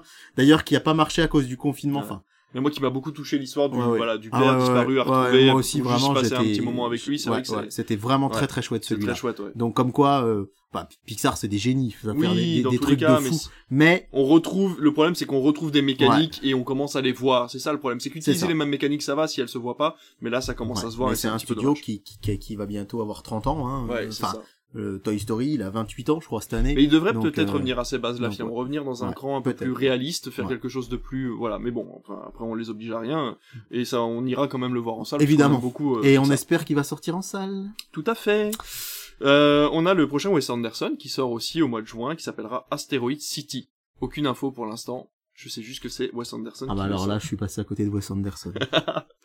ah, mon rêve. Waouh, il est trop, j'adore Wes Anderson. Et je, j'avais pas fait gaffe qu'il y avait ça qui sortait Ouais. le dernier, The French Dispatch, c'était trop trop Eh ben, bien. moi j'ai été un peu déçu de Friend Dis- Dispatch, mais euh, voilà, j'ai beaucoup. En fait, non, c'est pas que je l'ai pas aimé, c'est qu'en fait j'ai, euh, comment dire, j'ai ressenti l'émotion qu'il fallait ressentir, mais ça ne m'a pas plu. Oui. C'est-à-dire qu'en fait, l'émotion à ressentir pendant The French Dispatch, c'est de l'ennui. C'est-à-dire que c'est un, c'est un journal qui essaye de travailler sur des informations qui n'ont absolument aucune Ouais. importance, et j'ai ressenti ça, et du coup, c'est pas ce que je recherchais au cinéma à ce moment-là. Mais je pense qu'en le revoyant dans un contexte différent, il pourrait me plaire parce que la réalisation, par contre, était absolument incroyable. Ouais, ouais. Euh, au mois de juillet, on a le prochain Nolan qui sort, Oppenheimer, Oppenheimer. prochain film depuis Tenet. Ouais, et surtout gros événement puisque Christopher Nolan quitte Warner Bros. Hein. Oui. C'est la première fois qu'il fait son film chez Universal. Ouais. Et comme quoi, on le disait l'autre fois, parfois certains réalisateurs, c'est le cas de James Cameron, hein, il fait un film de 3h15, euh, Disney, la Fox, il n'y a pas de problème. Et Warner avait donné vraiment carte blanche à fond à Nolan en se disant, on lui donne carte blanche du moment qu'il reste, et puis en fait il est parti quand même. Bah oui. Et là, Oppenheimer, donc un film qui risque d'être très très impressionnant. On Mm. sait que Nolan, il aime beaucoup les effets spéciaux euh, réels, c'est-à-dire euh, faire des vraies explosions, euh, faire des et les premières images qui ont qui transparaissent du film font très envie. Puis bah moi, Nolan, c'est comme Wes c'est comme Wes Anderson, c'est comme Spielberg, c'est comme Damien Chazelle, c'est des gens. euh, le- leur nom suffit à me faire aller en salle. Inception est vraiment dans mon top 5 de mes films préférés et, j'ai vraiment, vraiment, vraiment, vraiment hâte de voir Oppenheimer. Même si été un peu déçu par Tenet et Dunkerque, ces deux derniers films, c'est important de le dire parce que c'est vrai que du coup, euh, j'en attends quand même quelque chose. C'est ça. Moi, Tenet, j'avais bien aimé, mais c'est vrai que par contre, bon, tu finis avec le cerveau un peu embouillé à la fin, et c'est ouais. vrai qu'au bout d'un moment, tu dis bon, attendez les gars, moi je sors d'un a, ouais, euh, il a fait du complexe pour faire du complexe. Ouais, C'était c'est pas... ça. Et euh, inversement, euh, le problème c'est que Dunkerque, je l'ai pas vu parce qu'en fait, Dunkerque est véritablement une expérience de cinéma. Ouais. Et j'ai très peur de le voir sur ma télé, de ne Ouais, pas être touché par cette expérience-là. ouais. Donc j'attends peut-être qu'il ressorte en salle et de pouvoir le revoir. euh, voilà, c'est un appel hein, pour euh, les cinémas associatifs du coin. Euh, S'ils veulent repasser euh, Dunkerque, je serai, euh, je serai disponible. On aura Mission Impossible des Reckoning qui sort aussi au mois de juillet. Pourquoi pas Finalement, Oui, c'est puis- quand même euh, le septième. Faudra peut-être se taper les six autres avant. Mais euh, ce dans- sera sûrement très, très impressionnant. bah, c'est surtout que ça devient euh, une continuité, il me semble, à partir du 3 ou du 4. Donc je pense que vous pouvez laisser tomber les deux premiers et puis commencer au 3 ou au 4. Ça reste quand même compréhensible à ce niveau-là. Euh, on est à la moitié de l'année déjà. On va Ah bah, on est fin juillet, on a même fait plus de la moitié là. On a fait Ouais, 60% de l'année. Il nous reste 5 mois. Et Figure-toi qu'au mois d'août, on n'a aucun film en commun et on va commencer par les tiens avec Haunted Mansion. Haunted Mansion, c'est un film qui est inspiré d'une attraction de Disney. Ah, la dernière fois qu'ils ont fait ça, c'était Jungle Cruise. Tout à fait. La fois d'avant qu'ils ont fait ça, c'était Pirates des Caraïbes. Alors j'aime beaucoup Pirates des Caraïbes, j'adore Jungle Cruise, mais là ils s'attaquent à mon attraction préférée de Disneyland Paris, c'est Phantom Manor. Ouais. Le manoir hanté, en fait, il y a un gros lore, il y a une grosse histoire derrière Phantom Manor qui est liée avec l'attraction qui est juste à côté, le train de la mine, puisque la famille qui exploite la, la mine, il va leur arriver un drame, la maison va devenir hantée. Et euh, comme j'adore cette attraction, la- enfin l'attraction est cool, même si c'est pas euh, Space Mountain, il n'y a pas des, des sensations très fortes, mais je trouve l'architecture de la Ouais. maison, Ouais. le, le truc, c'est, ça me rappelle Beetleborgs quand on était petit, où il y avait Oui. cette maison euh, au milieu d'un Ah, champ merci de maïs me rappeler Beetleborgs. où il y avait euh, dans ces, ces, ces- Cette maison au milieu cette du maison au désert, milieu, ouais. au milieu des champs de maïs avec euh, avec ce Frankenstein, la momie et tout le, vampire, c'était trop trop bien. Ça me fait penser à Ça mais en vraiment plus sombre. Oui, ah bah, très très très mal vieilli, mais bon, euh, ça pour le coup c'est clair. Mais voilà, Haunted Mansion, c'est inspiré de Phantom Manor et j'espère vraiment qu'ils vont le réussir parce Et que ce sera avec des acteurs connus, non? Si je me trompe Oui, pas. oui, bien Hein, sûr. Ça sera avec Adam Driver, je crois, et, et je ne sais plus J'ai- qui joue avec lui. alors. On va taper sur Google Haunted Mansion, c'est comme ça qu'on fait. Ce sera avec Jared Leto. C'est pas Jared Leto, voilà. ouais. Euh, Jared Owen, la coiffure qui. Wilson, euh, Tiffany Haddish, Jamie Lee Curtis euh, et Danny DeVito, Ah oui, ainsi même. que Ro- Rosario Dawson. Ah la Donc vache. ça va être vraiment euh, Ah ouais, le casting. casting. Ouais. Hmm, c'est Donc ça va pas être un film d'horreur, ça va Et- être un espèce de film à sensation un peu comme Fantôme contre Fantôme, quoi. Et Ryan Gosling. Voilà. J'ai oublié un petit nom comme ça. Bah oui, oui, comme ça. donc euh, pour l'instant c'est prévu euh, donc pour cet été, mais euh, apparemment il y a quand même beaucoup beaucoup de travail euh, sur la sur, La post-prod. euh, la post-prod Ouais. et ils ont vraiment envie que ce soit réussi et tant mieux. Tant mieux. Donc euh, j'ai vraiment vraiment vraiment vraiment hâte de voir ce que ça va donner. Tu m'as aussi signalé Equalizer 3. Ouais, alors j'aime bien les deux premiers. Je vois ta liste là sous les yeux. Euh, les, les trois films que t'as cités, je les attends certainement plus qu'Equalizer 3, mais euh, je trouve que les deux premiers restent quand même assez qualitatifs pour du film d'action. Oui, tout à euh. Euh, Au film d'action, coup de poing, Ouais. coup de pied au cinéma. Et du coup, euh, j'ai hâte de voir le 3 et je m'arrêterai là. Ouais, ouais, complètement. Euh, oui, donc en fait, dans les trois films que j'ai sélectionnés, mais je pense que tu les as pas pris parce qu'encore une fois, Ouais, t'as essayé de faire une sélection la plus succincte possible. On avait euh, Grand Turismo, fait par Neil Blomkamp, donc le mec qui a fait quand même District 9, Oui, Euh, euh, avait- et qui a fait Chappie aussi, Elysium. Elysium, voilà. Il a pas fait Chapeau, par contre, c'était pas lui. C'est vrai, c'est vrai. Il a pas fait le deuxième. ça, faut pas que ça, faut pas que ça soit coupé. hein. Ah bah non, faut pas couper ça. Euh, on a également donc Ninja Turtle, on en a parlé tout à l'heure en disant qu'on n'était pas sûr justement. C'est pas parce que l'écran s'éteint que tu ne passes pas à la caméra. hein. Je sais, mais circuler. A priori, il devrait sortir en salle, on espère, mais c'est vrai que, encore une fois, on n'est pas à l'abri hein, sur certains films qui sont rachetés par une plateforme. Et, et bon, c'est Ninja Turtles. Franchement, un film d'animation sur les Tortues Ninja, si ça sort en salle, c'est Ouais, topissime. Ah bah, et je mets plein de S à topissime. complètement. Et alors là, question, c'est l'inconnu. C'est un nouveau film DC Comics qui s'appelle Blue Beetle. Ouais. Mais alors, impossible. Enfin, si, ça aura des liens, mais alors, est-ce qu'il y aura des ra- ramifications assez fortes dans le monde existant de DC Comics ou pas Encore une fois, comme The Flash ou comme Aquaman dont on parlera tout à l'heure, c'est très compliqué à savoir. Le héros est nouveau, Ouais. il est peu connu du grand Il est public. peu connu du grand public. Il est intéressant, mais c'est vrai que ça va être très dur Ouais. de faire venir les gens en salle, un peu comme Shazam. Vraiment, il va falloir très bien travailler la bande-annonce, très bien travailler le personnage, parce que Blue Beetle ce n'est pas un des héros les plus euh, fédérateurs de chez DC Comics. Loin de là. C'est moins qu'on puisse dire. Moi, je l'aime beaucoup, mais c'est vrai que si je lis quand même pas mal de comics Mm. et le grand public, je pense que Blue Beetle, ça va pas leur parler du tout. Mais remarque que Black Adam non plus. Hein. Et Non. Black Adam, c'est vrai que du coup, euh, toute la com a été faite autour de Dwayne Johnson, autour du fait euh, euh, film d'action. euh, c'est c'est un petit peu, euh, ça va être un petit peu pareil, je pense, sur Blue Beetle, dans le sens où euh, déjà l'esthétique du film a l'air assez léchée. Je sais pas si tu as vu cette affiche un peu violette Ouais. bleue. euh, euh, qui qui quand même euh, voilà donne pardon qui donne un, un aspect vraiment euh, presque psychédélique au film mais par contre euh, bah effectivement quand on regarde le casting c'est pas un film qui fait venir sur son casting comme on aurait pu venir voir euh, Black Adam euh, Mm. pour voir Dwayne Johnson C'est ça. Euh, même s'il y aura Sharon Stone c'est vrai que euh, bon Ouais, tu vas pas voir un film DC Comics pour Sharon Stone. quoi. non, voilà, donc à voir. Perso, euh, comme je suis fan de DC, j'ai hâte de le voir, mais Ouais. on n'en sait pas beaucoup plus en fait. Puis euh, encore une fois, c'est des films qui sortent dans longtemps. On n'a Ouais. pas vu de, pas de teaser, on a rien, pas, le synopsis est pas encore très a une étoffé. photo de tournage qui a, qui a Ouais. fuité, puis c'est tout. Oui, je l'ai vu, ouais, effectivement. Et c'est pas euh, très significatif Non. cette photo finalement. On passe au mois d'octobre, on reste chez les dans les comics, puisqu'on a tous les deux choisi de parler de Craven, dont on a parlé dans la dernière émission d'ailleurs, puisqu'il y aura euh, Aaron Taylor Johnson à l'intérieur en tant qu'acteur principal. Exactement. Et ça fait partie du coup du Sonyverse donc, Ouais. et donc de la partie Spider-Man. C'est l'un des fameux méchants, comme ça a été le cas pour Morbius par exemple ou Venom. Ils prennent des méchants, ils en font les héros de leur film, et ça devient un petit peu des anti-héros en fait. C'est ça. euh, la- Il faut savoir que l'un des comics les plus cultes des fans de Spider-Man, et pour moi c'est un de mes préférés, c'est la dernière chasse de Craven. Ouais. Craven est un chasseur, hein, euh, un chasseur qui arrive vraiment à, à tuer tout un tas de bêtes sauvages très très dures, très féroces, et son rêve c'est d'arriver à tuer Spider-Man dans les comics. Vraiment, il, il veut mettre l'araignée à son tableau de chasse. Et Aaron Taylor Johnson, c'est, on en a parlé la dernière fois, c'est un acteur que j'aime beaucoup. Donc je suis très très curieux de voir comment va évoluer le Sonyverse après Morbius euh, et Venom, qui sont quand même relativement décevants l'un comme l'autre. Ouais, ouais, complètement, bien sûr. Même si Morbius, Oui, oui, oui. Moins pire ah, que oui, prévu. Ah oui, oui, bien sûr. Mais, J'ai euh, passé voilà, pas un si mauvais moment que ça, on- mais je l'ai presque complètement oublié. On va se faire taper dessus avec ce que je viens de dire, mais bon, c'est pas grave. Euh, en octobre, moi j'ai noté également Gueule Noire, qui est un film de Mathieu Turi. Alors Mathieu Turi, on le connaît pas forcément, mais moi j'ai vu son premier film qui a été diffusé dans notre cinéma, parce que je l'avais demandé, c'est Méandre.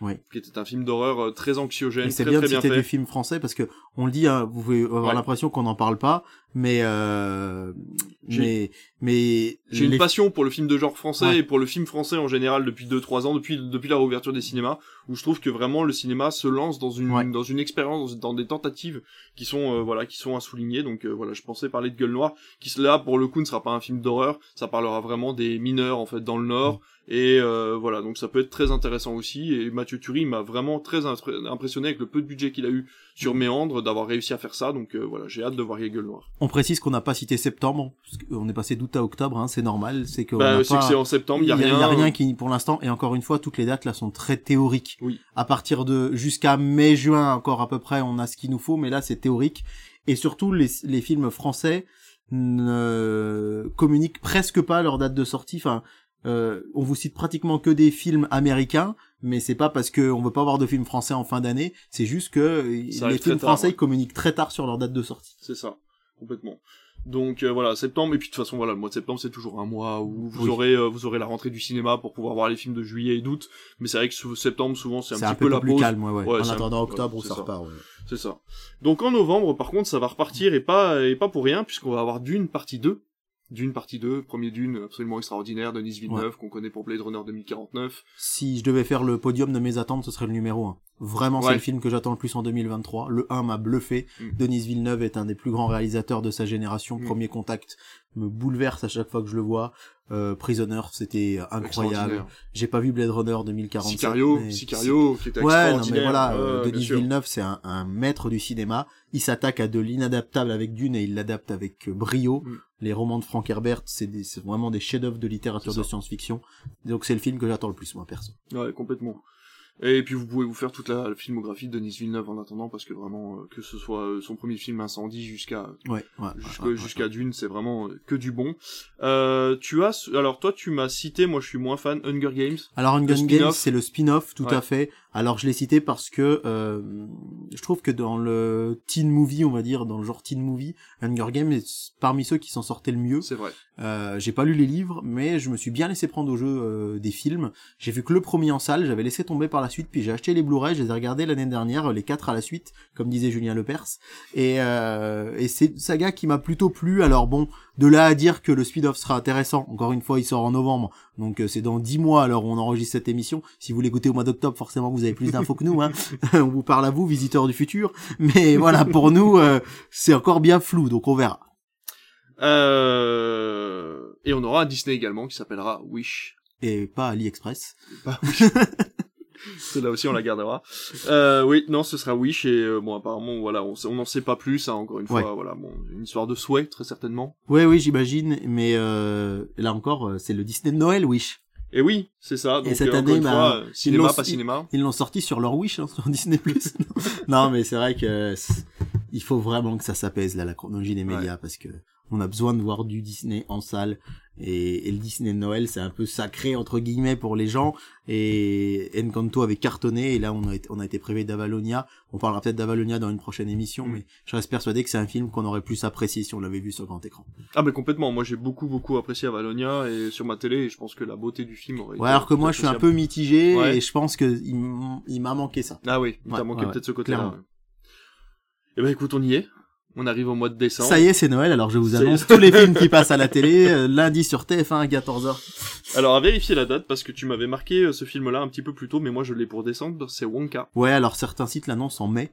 Euh, bon, Wonka, c'est euh, le... Préquel. Ouais, le préquel de Charlie et la chocolaterie, Voilà, avec Timothée Chalamet. C'est ça. Euh, Il y a une ou deux photos qui sont sorties, et voilà.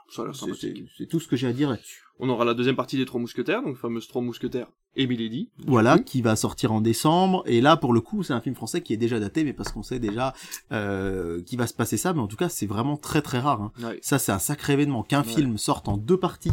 Parce que évidemment qu'on a toujours des suites, mais trois, quatre ans après. Ça. Mais que là, le cinéma français est euh, produit un diptyque directement, produit directement de films, c'est assez rare. Comme je sais le- plus qui est le distributeur de. C'est pâté. C'est Pathé, ouais. Ouais. Euh, c'est très très ambitieux de la Ouais, part de. Pathé et ça c'est vraiment chouette. Et encore une fois, c'est très rare qu'on ait ce genre de choses. Si on devait vous citer, il y a eu Matrix 2 et 3, euh, qui sont sortis à 6 Ouais. mois d'intervalle. Euh, Pirates des Caraïbes 2 et 3, Oui, c'est ça. qui sont aussi sortis, qui avaient été tournés en même temps, qui étaient sortis à 6 mois d'intervalle. Ouais, ouais, ouais. C'est c'est très rare et euh, James Cameron a fait Avatar 2 et 3, mais pourtant le 3. Ils auront deux ans de Ouais, différence. ouais, ouais, il n'est pas prêt de Mais parce qu'il y sortir. a un gros gros travail numérique aussi derrière, je pense. Mais on a eu l'info aujourd'hui, grosse coupe, attention, hein, je sais pas si t'as vu passer, mais Avatar 3 est confirmé. Voilà. Oh bah là, dis Ah, on s'y attendait oh bah pas. là, on s'y attendait mais pas. hein. euh, il y avait quand même un petit stand-by comme d'une partie 2. Hein. Ouais. D'une partie 2, ça a été... euh, euh, il va sortir, mais ça a été un tout petit peu plus... Ouais, il y ouais, avait un peu plus de suspense, hein, Ouais, ouais, bien sûr, parce que c'est un, film qui coûte tellement cher que ouais. Ouais, forcément. On aura euh, Aquaman 2, donc on en a parlé tout à l'heure, voilà, suite d'Aquaman. ouais, alors sachant que aussi, hein. Jason Momoa devrait revenir dans le rôle, donc bah, reviendra dans Aquaman Mm. 2, mais il devrait, c'est le seul acteur qui serait conservé dans le DC Universe de James Gunn, mais pas en tant qu'Aquaman. Oh là là. Il devrait jouer un autre personnage dont j'ai oublié le nom, un personnage d'ici euh, beaucoup plus qu'on connaît beaucoup moins. Et du coup, bah, bonne ou mauvaise idée, je sais pas. Parce que soit on recommence tout, mais garder un même acteur, euh, c'est un peu, euh, c'est un peu casse-gueule, Bah si on ouais, peut je le dire. trouve aussi, ouais. Euh, et, euh, et effectivement, donc il resterait quand même dans le dans le DC Universe. Alors est-ce qu'il avait pas un contrat et que du coup, euh, vu qu'ils arrêtent complètement d'ici, ils se sont dit bon bah tant pis on le garde mais sur un autre. euh, Voilà, il devrait jouer Lobo. Ah Alors, Lobo, euh, le ouais. fameux motard de l'espace. Ouais, euh, voilà. Voilà, ok d'accord. Oui c'est vrai qu'il a la même tronche. Bah, ça lui irait bien, je ça trouve. lui irait bien complètement. ouais. Euh, mais euh, Mais après c'est compliqué de faire intégrer si vous Lobo. voyez- si vous voyez à quoi ressemble Lobo, Ouais voilà c'est ça. les gens sur la webcam. Mais bon, euh, c'est un peu un peu particulier. Ouais, ouais, ouais, c'est un personnage qui doit être très difficile à intégrer à l'univers Ouais. d'ici comics filmique en tout cas, Oui. mais bon, on verra bien. Euh, et puis écoute, on va terminer avec euh, un film que moi j'ai trouvé euh, bien quand je l'ai vu, et puis bah du coup la suite sort, c'est Ghostbusters 2, on a aucune info. Je l'ai pas J'ai aimé plus bien, que ça, moi, mais j'ai bien aimé ce petit reboot là, moi je me suis bien amusé, j'ai trouvé ça très sympathique. Donc voilà, Et je tiens à dire, on a cité quand même deux films qu'on n'a pas cités parce que peut-être qu'on les attend pas énormément personnellement, mais les salles de cinéma les attendent beaucoup. Le premier c'est Astérix euh, et l'Empire du. Milieu. On En espère qu'il va marcher. bien sûr. Moi, je sais que je suis un grand grand fan d'Astérix. Le casting me fait un peu peur, Oui. même si je trouve qu'il y a des idées de génie. Pierre Richard en, en panoramique, Oui. c'est top. Je suis fan de Jonathan Cohen, donc je suis content de l'avoir. Mais euh, le fait qu'on ait euh, Big Flo et Oli, euh, enfin, et puis globalement, c'est vrai que Canet, Lelouch en Astérix et Obélix, perso, moi je suis pas hyper enthousiaste. Ça fait un peu film de pote quoi. Ouais, donc à voir, mais on espère que ce sera un succès. Et puis il y a aussi euh, Fast and Furious 10 Oui, qui va sortir au mettre, printemps. Moi personnellement, j'ai vu que le 7 parce qu'une copine à moi voulait aller voir le 7, donc je l'ai accompagné. Euh, et voilà. Mais je sais qu'il y a beaucoup beaucoup de gens qui l'attendent. Ah. Et en général, on- on- quand on a les Fast and Furious, Universal, ils sont cool, ils nous les filent souvent en sortie nationale. Ouais. Et, Et ça, marche très Ça a fort. beaucoup de Donc succès. c'est c'est des films Astérix et Fast and Furious, c'est pas parce qu'on les a pas cités, c'est parce que nous à titre personnel, On les a. moi Fast and Furious, je l'attends attend pas et ouais. Astérix, je vais voir, j'irai le voir, mais euh, les salles de cinéma les attendent beaucoup et c'est pas du tout qu'on méprise ces deux films Ah là, ouais, non, mais, mais- c'est juste que c'était pas trop. Oui, je- moi, je suis un grand fan des, quatre- des cinq premiers euh, Fast and Furious. Où je trouve que vraiment, déjà le premier, je peux le regarder en boucle sans aucun problème. Ouais. Je trouve que c'est un film vraiment, c'est un polar, euh, tout ce qu'il y a de plus classique qui se passe dans le monde du tuning. Le 2 est complètement autodérision à mort, c'est vraiment. Et puis voilà, donc euh, non, non, aller jusqu'au 10. Le 9, c'est vrai que j'ai été très déçu, c'est vraiment très, très, c'est vraiment pas bon. Mais euh, voilà, pourquoi pas le 10, ça peut reprendre. Il y avait justement la période avec Dwayne Johnson où ils avaient un peu remis Ouais, le, voilà les bouchées doubles, c'était très bien. Puis maintenant qu'il est reparti, puisqu'il s'est disputé avec Vin Diesel en Bon bah que c'est comme ça. Bon voilà.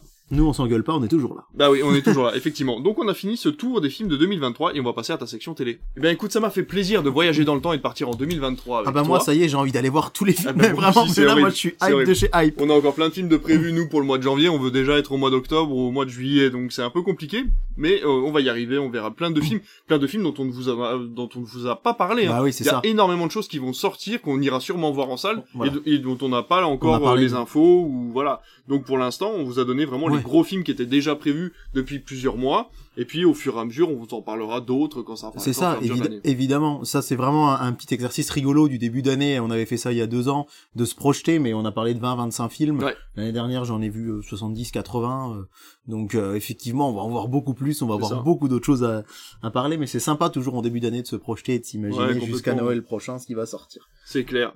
Enfin, en tout cas, on passe tout de suite à ta section TV. C'est parti, jingle.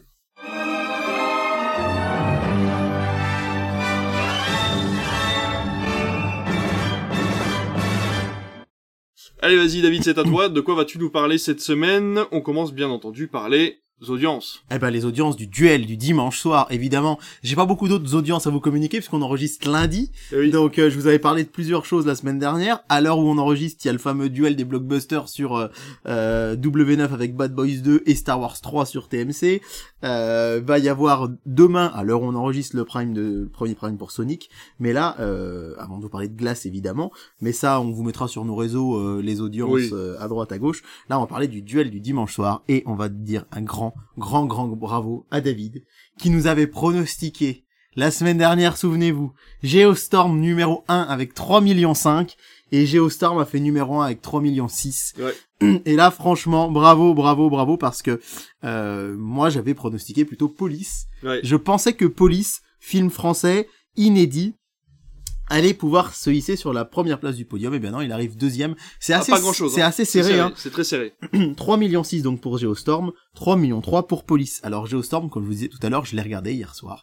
Et euh, la particularité des films sur les chaînes privées, c'est bien sûr que il y a de la publicité. Eh oui. Et euh, à la coupure pub, je me suis renseigné sur Geostorm et j'ai découvert que ce film, il avait une histoire complètement rocambolesque. Le tournage a débuté le 20 octobre 2014 et c'est Dean Devlin qui l'a réalisé. Et ce qu'il faut savoir, c'est que c'est, on va dire, le poulain de Roland Emmerich. Il l'a formé sur euh, les films précédents et là il a dit je fais enfin mon premier film. il l'a terminé et le problème c'est que début 2015 au moment où il a été diffusé dans les projections test, eh bien, toutes les gens sont sortis unanimes, ils ne comprenaient rien. Et ça, c'est hallucinant. Ils s'attendaient pas à ça du tout. C'est qu'il avait voulu faire un truc vachement pointu. Il y avait Bah oui, plein de oui. termes scientifiques, Ah, de trucs comme ça, et les gens ne comprenaient pas du tout ce qui se passe. Et lui était tout content parce qu'il disait, ouais, là, c'est pas un blockbuster concon. Là, Ouais, j'ai vraiment mis des trucs pointus, et ça ne marchait Ah, pas. merde. Donc, il a dû refaire son film. Et là où je vous disais que finalement, c'est pas si mal, c'est que je trouve que euh, des films comme Moonfall, qui sont vraiment, excusez-moi l'expression un peu concon, où il Des- une. Ouais, vraiment, Une je trouve vraiment. Ouais. Là, c'est un peu plus intelligent. Ils imaginent euh, qu'on- un monde dans lequel on a réussi à contrôler euh, le climat. Donc, il y a un immense satellite au-dessus de la Terre qui s'appelle euh, The Dutcher, The Dutch Boy, Dutch Boy, quelque chose comme ça, qui permet euh, de protéger la Terre des catastrophes naturelles. Et là, il va se détraquer Ah. et on va très très vite se rendre compte au début du film que c'est quelqu'un qui le détraque volontairement. Donc tout à coup, il va se mettre à y avoir euh, des tempêtes de glace dans le, dans le Sahara, euh, il va y avoir euh, des éruptions euh, euh, des volcaniques là où il n'y a pas de volcan, enfin des choses comme ça. Et ils essayent de trouver la solution. Donc finalement, c'est pas si bête que ça. La fin est un peu attendue. Gérard Butler, moi je l'aime bien. C'est pas Je l'aime bien. mais je l'aime bien, c'est pas, il y a pire, je trouve, en Ouais, acteur. bien euh, sûr, mais bien y a sûr. pire. Et du coup, Il a sauvé le président trois fois. voilà. Ben là, euh, il est un peu en bisbille avec le président à un moment, sans trop vous spoiler. Mais bref, vous verrez ça en regardant si vous regardez Geostorm. Et ce qui est rigolo, donc, pour en revenir sur ce film, c'est que euh, ils ont dû faire plein de reshoots pour que les gens comprennent. Et ça, c'est assez drôle. Et puis ils se sont rendus compte qu'il y a des acteurs qui ça allait pas. Euh, ils ont changé la femme, l'ex-femme de. Je vois à la première pub à 21h40 qu'ils ont dû recaster l'ex-femme de Gerard Butler. Euh, je découvre ça, je me dis ah bah tiens on l'a pas encore vu dans le film. Et à la fin, je me rends compte qu'on la voit 1 minute 30 à la fin du film. Donc je sais pas pourquoi ils, Ils ont coupé, je sais pas fait. pourquoi ils ont recasté parce qu'ils ont mis une autre actrice à sa place. Ah oui. Donc si vraiment l'autre elle jouait si mal que ça, euh, est-ce que ça valait le coup si c'est pour 1 minute 30 Bah peut-être qu'ils l'ont coupé, peut-être qu'elle était plus présente et qu'ils sont Donc coupés. comme le film a été décalé, Batman vs Superman a été mis à sa place. Parce qu'il faut se dire qu'en fait, c'est pas un petit film d'un petit distributeur, c'est Warner qui a produit Ah, ça ouais, ouais. en pensant faire vraiment un gros blockbuster climatique. Et du coup, il a été repoussé à octobre 2017, je crois. Donc il est sorti euh, trois ans et demi après le début de son tournage. Donc ça a été super ah chaotique. ouais. Et euh, Warner a perdu pas mal d'argent dessus. Mais rappelons qu'en France, 300 000 entrées seulement. 4 millions 6 lors de sa première diffusion à la télé en 2020 et encore 3 3 millions millions, Ouais. 694 euh, hier soir, c'est pardon, dimanche soir puisque nous on enregistre lundi, c'est quand même assez fou. Euh, je note les enquêtes de Van der Valk sur France 3, Ouais. troisième. Capital à la 4, alors avec 2 millions 2 et Capital très serré, hein, 2 millions 189 à la quatrième place. Le thème de Capital c'était comment réussir à euh, ne pas sombrer en fin de mois, plein de petites Ah. astuces du quotidien et en- pour euh, réussir à garder un petit peu d'argent sur le compte à la fin du mois et je pense que ça a pas Ça mal, par- parlé gens, euh, aux sûr. gens C'était la bonne En- période pour le sortir. cette période d'inflation. Euh, L'affaire Pélican est cinquième avec 1 million 4 C'est pas mal. pour parler cinéma et après le sixième est très loin derrière c'est C8 avec du cinéma aussi La Vache et le Prisonnier mais si, seulement 660 000 téléspectateurs Ouais. donc euh, Geostorm qui fait plus que Valérian et, et La Cité des Oui, Mille c'est vrai, Planètes ça. euh, qui fait plus que plein de films euh, Après, on sait que la SF, ça a toujours un peu moins Ouais. de, voilà, ça ralentit un peu les audiences. hein. ouais mais c'est encore une fois un film catastrophe mais qui enfin Non, je parlais de Ouais, Valérian. pardon, oui, oui, Ouais, Valérian, ouais, la ouais. SF, c'est très, c'est assez pointu. Là, Mm. le, c'est le côté film catastrophe euh, Ouais, qui séduit les gens. et, ouais. et encore une fois, je le regardais parce que je savais qu'on allait enregistrer l'émission et que je me disais c'est rigolo d'en parler. Et ça loin, c'était loin d'être une purge quand même. hein. C'était Ouais, pas ouais. regardable, même si euh, je le reverrai jamais, je jeterai pas le Blu-ray, ça c'est sûr et certain. On va rester dans les chiffres et on va parler d'un rec- enfin, d'un record. Oui, Oui. oui, d'un record, on peut le dire. C'est une émission dont on a parlé justement dans le dernier podcast. On va parler des papotins. Oui, les rencontres du papotin, vous le savez, on en a parlé la dernière fois, ce sont des journalistes autistes qui interrogent une personnalité. On avait eu, euh, entre autres, Gilles Lelouch euh, récemment. Euh, et là, euh, lors des dernières émissions, on avait une moyenne de 3 millions de téléspectateurs. Et là, on est monté à 4 millions 5 avec la présence d'Emmanuel Macron, président de la République, qui s'est euh, prêté à ce jeu de l'interview. Alors c'est vrai que c'est une, inter- une interview qui était assez intéressante parce que ils ont osé lui poser des questions euh, assez euh, Osé, inattendues, ouais, euh, très personnelles, intimes, Oui. sur le fait qu'il se soit marié avec sa prof, sur le fait qu'il n'ait pas eu euh, d'enfant Mm. euh, lui-même, un peu moins de questions euh, politiques finalement. Et c'est vrai que l'exercice était intéressant, difficile de quand même de pas y voir un, un exercice de com, d'autant que euh, j'ai cru entendre ces dernières heures que la cote de popularité se, se porterait plutôt mieux depuis cette émission. Donc voilà. Euh, néanmoins, je peux que saluer le travail de ces de, de ces journalistes euh, autistes qui qui vraiment mettent en avant tous ces troubles euh, autistiques qui sont présents dans la société, qui sont différents.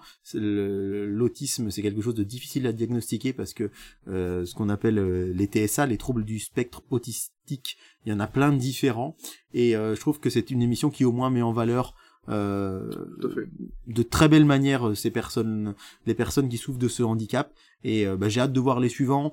Euh, c'est vrai que là c'était quand même un gros événement, mais je préfère quand même quand euh, quand c'est un acteur, il a il a rien à y gagner aller là-bas ou là bon, ça aurait été un président qui n'était plus en exercice, ça aurait été un peu différent.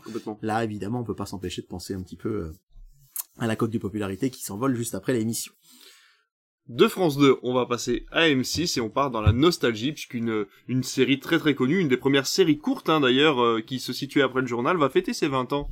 Et oui, c'est Caméra Café. Alors moi, j'adorais Caméra Café quand j'étais plus jeune. C'est vraiment euh, une série euh, qui est apparue à la fin des années 90. Elle, ça a duré relativement peu de temps, hein, Caméra Café. Mm. Ça a duré 3-4 ans seulement. C'était un programme court donc qui arrivait à peu près à la même époque qu'un gars une fille sur France 2. Un gars une fille, c'était avant le 20h. Caméra Café, c'était à 20h 40 ce qui était euh, un horaire hyper stratégique parce que les JT étaient terminés. Et vous savez qu'entre 20h40 et le prime time, il y a souvent un, il y a souvent un long tunnel de pub avec la météo au milieu. Et en fait, les gens là zappaient. C'est-à-dire comme ça que des émissions comme Quotidien ou Touche pas mon poste cartonnent aujourd'hui. C'est qu'elles font leurs audiences sur les tunnels de pub de TF1 et, eh de bah France 2. Et bien là, à l'époque, Caméra Café, c'était un peu pareil. On va pas euh, vous rappeler le, le principe euh, en deux mots. Hein. Bruno Solo, Yvan Le Bolloc, qui joue Hervé Dumont et Jean-Claude Convenant. Euh, ça, ça parodie le monde de l'entreprise. Mm. Et ça a été un immense carton immense carton qui a été suivi d'ailleurs à la fin de Caméra Café par Camelot. C'est la même boîte de production, hein, c'est Calt, C-A-L-T, c'est à la télé, la boîte de production euh, de Jean-Yves Robin, avec Alain Capoff notamment, qui est un des auteurs euh, phares de ça, qui a créé euh, Caméra Café, et c'est la même boîte qui a fait Camelot par la suite, et qui ont du coup été, qui a été donc le programme court d'M6 depuis la fin des années 90 ah jusqu'en 2009 avec Camelot, et là aujourd'hui c'est Scène de ménage qui a pris le relais de ce créneau-là, mais sur des, des temps beaucoup plus longs. Caméra Café c'était 5-6 minutes, ah c'était deux épisodes tous les soirs. Euh, à la fin de Caméra Café, on a eu droit à deux films, Espace détente, qui a été un plutôt bon succès pour le cinéma, et le séminaire, beaucoup moins. Et euh, il y a eu il y a eu une nouvelle saison qui s'appelait Caméra Café, la boîte d'au-dessus, mais qui malheureusement n'a pas marché du tout avec ah, Arnaud Ducret. Ah oui. Euh, c'est comme ça d'ailleurs qu'il a été un peu plus connu en France, mais le souci c'est que ils avaient pris exactement les mêmes codes que Caméra Café, ce qui était un petit peu dommage. Ah on avait aussi le syndicaliste, on avait euh, le VRP, il aurait peut-être fallu faire, une société faire, faire quelque chose de complètement différent. Et euh, c'est devenu culte et c'est toujours diffusé sur Paris Première, la chaîne du groupe M6 euh, qui est diffusée notamment sur Canal et sur la TNT payante et sur tout un tas de bouquets télé et qui a fait son record d'audience d'ailleurs j'ai vu là euh, j'ai lu ça euh, ouais euh, Paris Première en ce moment ça fonctionne très très bien. Mm. et il y a beaucoup de gens qui disent d'ailleurs pourquoi est-ce que c'est pas Paris Première qui est en clair à la place de Sister ou qui passe toute la journée la petite maison dans la prairie ou toute la journée alors que Paris Première ils ont une programmation quand même assez sympa hein. Camelot Caméra Café des émissions inédites des films aussi point de vue cinéma c'est assez intéressant des talk shows originaux notamment avec Laurent Ruquier. Et donc Caméra Café revient et on a la date de diffusion pour les 20 ans, c'est le mardi 24 janvier prochain ah sur M6. Euh, je souhaite joyeux anniversaire à ma chérie si elle m'écoute, ce sera son anniversaire, mais je serai pas avec toi, je regarderai Caméra Café. je plaisante, on sera pas euh, ensemble de toute façon ce soir-là, mais, mais euh, euh donc une fiction spéciale à 90 minutes pour ses 20 ans. Alors c'est vrai que moi j'étais un peu déçu parce qu'en tant que fan à l'époque, alors ça a pas forcément très bien vieilli Caméra Café, il y a il y a certains sketchs qui ne passeraient plus maintenant et qui à l'époque bah, c'était pas pas la même époque, pas le même humour, et moi c'est vrai que euh, je me rendais pas compte de tout ça, faut dire aussi que j'avais 13-14 ans quand ça passait, Caméra Café. Et là en fait, euh, j'avais l'espoir qu'il y ait une nouvelle série et que ça redevienne récurrent, mais non, ils ont juste fait un épisode de 90 minutes qui va alors visiblement éluder les deux films. Parce que les deux films, ce qui avait un peu gêné les gens, ce que je peux comprendre, c'est que il y avait plein de mystères autour de Caméra Café. On savait pas le nom de la boîte, on savait pas dans quelle ville ça se trouvait, on savait pas ce qu'ils produisaient ni ce qu'ils fabriquaient, et ça avait un peu cassé tout ça quand on avançait, qu'on voyait dans les couloirs les gens, ça avait un peu brisé le rêve de l'imagination. Donc là, visiblement, on revient dans la suite et de Caméra Café, la série est euh, 20 ans plus tard avec les mêmes protagonistes. Il y a pratiquement tout le cast qui est revenu. Il y a même un événement, c'est le retour euh, euh de l'acteur Alexandre Pell qui joue euh, Sylvain, qui en Ah. fait était très très très fâché avec Bruno Solo et Yvan Ah, Le Bolloc. Il a d'accord. pas tourné dans le deuxième film et vraiment par médias interposés, ça se parlait de points de la gueule et de trucs comme ça. Ils étaient vraiment hyper fâchés et là visiblement les choses seraient revenues dans l'ordre et ça revenu euh, sans trop spoiler les gens. Il y a juste un acteur, c'est l'acteur euh, qui jouait Serge, le psychologue, qui est devenu euh, pêcheur euh, en haute mer et qui n'était pas disponible pour le tournage, c'est assez fou. Donc on va avoir droit à 20 ans plus tard, euh, Caméra Café, les mêmes protagonistes mais qui réagissent à la société d'aujourd'hui. D'accord. Donc ça devrait être assez détonnant. Bon, Euh, pour info, les gens qui ont Salto, c'est déjà disponible. hein. Vous Ah. pouvez déjà le voir. il a été mis en avant-première sur Salto. Et ce sera toute une soirée, puisqu'en deuxième partie de soirée, on aura le droit à euh, les coulisses de Caméra Café les 20 ans et les coulisses de la série, des interviews des acteurs, qui raconteront pourquoi tout cela est culte. Et surtout, et après, ensuite, plutôt à minuit 10, on aura un programme qui n'est sorti qu'en DVD jusqu'à présent, qui s'appelle La Crème de Caméra Café, et c'est le bonus des meilleurs épisodes. Alors, certes, les épisodes sont déjà passés à la télé, mais sous ce nom et sous cette compile, ce n'était qu'un DVD qui s'appelle. La Crème de Caméra Café. Donc, en fait, à 20, 21h, vous aurez, euh, pendant 90 minutes jusqu'à 22h30, en gros, euh, les 20 ans de Caméra Café, la fiction, puis après, de 22h30 à minuit, les coups de lisse, euh, le côté euh, making of et puis euh, histoire de la série. Et après, vous aurez les tout meilleurs épisodes, vraiment euh, la crème de Caméra Café, les meilleurs épisodes à minuit 10. Donc, je voulais, voulais vraiment vous en parler parce que moi, j'attends, j'attends beaucoup, beaucoup de de ce programme parce que bah, c'est toute mon adolescence qui va remonter euh, à la surface Hmm. avec Caméra Café le 24 janvier, donc sur M6. C'est vrai que j'avais un peu de mal moi avec Caméra Café parce que quand, quand je suis arrivé, ça venait de commencer, mais j'arrivais de Belgique et l'humour en Belgique est pas du tout le même. Ouais, j'imagine. Et euh, quand t'arrives en France et que tu te retrouves face au Splendide qui est et, et Caméra Café qui sont des humours on va dire assez méchants entre guillemets, Ouais, ouais, tu vois, ouais, qui, attaquent vraiment autant les autres intervenants que le spectateur. C'est vrai que moi j'ai eu un peu de mal avec cet humour-là. Ça m'empêchait pas de regarder tous les soirs parce que M6 restait quand même la chaîne la plus moderne de l'époque pour nos oui, âges. oui, oui, bien et sûr. on aimait bien être devant le, le truc à la mode et puis le lendemain encore une fois dans la cour de l'école tu pouvais te marrer avec les, Ouais. les répliques cultes de, de Caméra Café quoi. Tout à fait. On va parler de C8 cette fois-ci, qui nous a fait une belle frayeur, puisque la truelle n'était plus une truelle, la fameuse truelle du lundi, ce combat des trois Bah oui, films bah oui, du lundi n'était plus, et en fait finalement c'était pour revenir. le vendredi. Et voilà. Et alors, euh, si tu te souviens bien, David, on en a parlé pas mal euh, sur Critflix en 2021, puisque, euh, alors, rappel historique, je le fais à chaque fois, mais encore très brièvement, mais c'est important. Jusqu'à il y a quelques années, on n'avait pas le droit de diffuser de films à la télé le mercredi soir, le vendredi soir, le samedi soir et le dimanche après-midi, Tout à fait. pour préserver, disait-on, les salles de cinéma. Parce qu'on disait que si les gens regardaient du cinéma à la télé, ils iraient pas en salle. Mm. Sauf que cette règle elle est devenue complètement obsolète avec l'arrivée des Ah oui, plateformes. complètement. Puisqu'avec les plateformes, on peut regarder un film quand on veut, où on veut. Le mercredi soir était très vite investi, il y a beaucoup de films qui passent. Et le vendredi et le samedi, c'est plus timide. Les gens ont pas l'habitude de voir ça en salle. Ouais. Et autant le mercredi, pour les gens, c'est un soir de la semaine comme les autres, les sorties nationales, bon, voilà. Autant le vendredi et le samedi, les gens sont pas encore vraiment habitués. Et C8 s'était lancé à l'époque, je sais pas si tu te rappelles, euh, on en avait beaucoup parlé sur Critflix. Dans du cinéma, ils avaient décidé de se mettre à, à passer des blockbusters le vendredi soir Oui, je me rappelle, en on se avait parlé de disant, ça. euh, bah pour les familles qui n'ont pas les moyens d'aller au cinéma ou de se payer une plateforme, ils peuvent voir un blockbuster. Ils avaient passé notamment euh, La planète des singes, euh, version euh, 2011-2015. Ils avaient passé les Ninja Turtles de Michael Bay. Exact. Et ils s'étaient arrêtés parce qu'ils n'arrivaient pas à passer le cap des 500 000 téléspectateurs. Ça tournait autour de 500 000 et c'était pas forcément assez pour la chaîne. Et ça avait été remplacé par des spectacles d'humour, ça c'était ce qui passait avant en fait, hein, tout simplement. Avant il y avait de l'humour euh, sur euh, sur C8 le vendredi soir, ils ont passé ça après. Et depuis l'année dernière, c'était les années Sébastien. Les années Sébastien, c'est un programme en fait qui est du recyclage. Ouais. C'est le plus grand cabaret du monde et les années bonheur de Patrick Sébastien qui sont remontés D'accord. et cette, cette case-là, les années Sébastien, était décalée au samedi. Samedi, c'était là que Patrick Sébastien faisait ses émissions sur France 2. Et ils ont décidé, là, depuis début janvier, de repasser du cinéma. Et là, avec plutôt une politique plus éclectique. C'est-à-dire pas que du blockbuster, mais du cinéma pour tous les goûts. Alors, à l'heure où j'enregistre, on n'a qu'un seul euh, recul d'audience, puisque c'est ce qui a été diffusé ce vendredi-là, euh, le 6 janvier. Et donc, euh, ils avaient choisi Darkest Mind Rebellion. Je sais pas si tu vois... Oh euh, oui, oui, oui, oui, qui n'a c'est- eu qu'un seul thème, c'était encore un de ces livres pour ados Ouais. qui avait été pris en film, qui était pas mal Et du moi, j'avais trouvé Ouais. pas mal. Il y avait celui-ci, et puis, suite, et puis il y avait Dark Engines. Ces deux-là, je Oui. les ai trouvés vraiment... Mortal Engines. Mortal Engines, pardon. Mm. Mortal Engines et Darkest Mind Rebellion. Et euh, qui n'avaient pas... euh, qui avaient pas marché en Non. salle. Et du coup, il n'y a pas eu de suite. Et c'est un peu dommage, je trouve, moi, à titre personnel, parce que je les aimais bien. Et donc, on a l'audience, euh, c'est euh, 481 000 téléspectateurs. Mm. Donc, ils voulaient passer les 500 000. Moi, je trouve que c'est assez encourageant quand même, parce que Darkest Mind Rebellion, C'est pas le truc qui c'est aurait pas le truc ouais, forcément... euh, Ils sont pas si loin Ouais, finalement. se dire qu'ils sont à 19 000 téléspectateurs des Ouais. 500 000 avec un film relativement euh, confidentiel, c'est pas si mal que ça. Et je vous l'ai dit, ils vont faire des choses assez éclectiques puisque ce vendredi, donc aujourd'hui, vendredi 13, à l'heure où vous entendez le podcast, c'est Jour J qui va être di- diffusé, Jour J de Rim Kérissi, si je prononce bien son nom, euh, qui est en fait euh, l'un des membres féminins de la bande à Fifi, et qui avait fait euh, ce film qui est sorti, j'irais autour des années 2015-16, Jour J, ça C'est raconte pas elle qui a fait Paris à tout prix? Qui a fait Paris à tout prix. Exactement. C'est après Paris à tout prix. Donc là, ils osent quelque chose d'assez différent, un Oui. film français. On va voir ce que ça va donner. Et la semaine suivante, le vendredi 20, ce sera euh, les municipaux, ces héros, les films des Chevaliers du Fiel. Là, pour le bien. coup, ça marche toujours bien. Ouais. Donc on va voir. Et vraiment, ça va être déterminant. S'ils arrivent à passer les 500 000, Ouais. ça risque de continuer.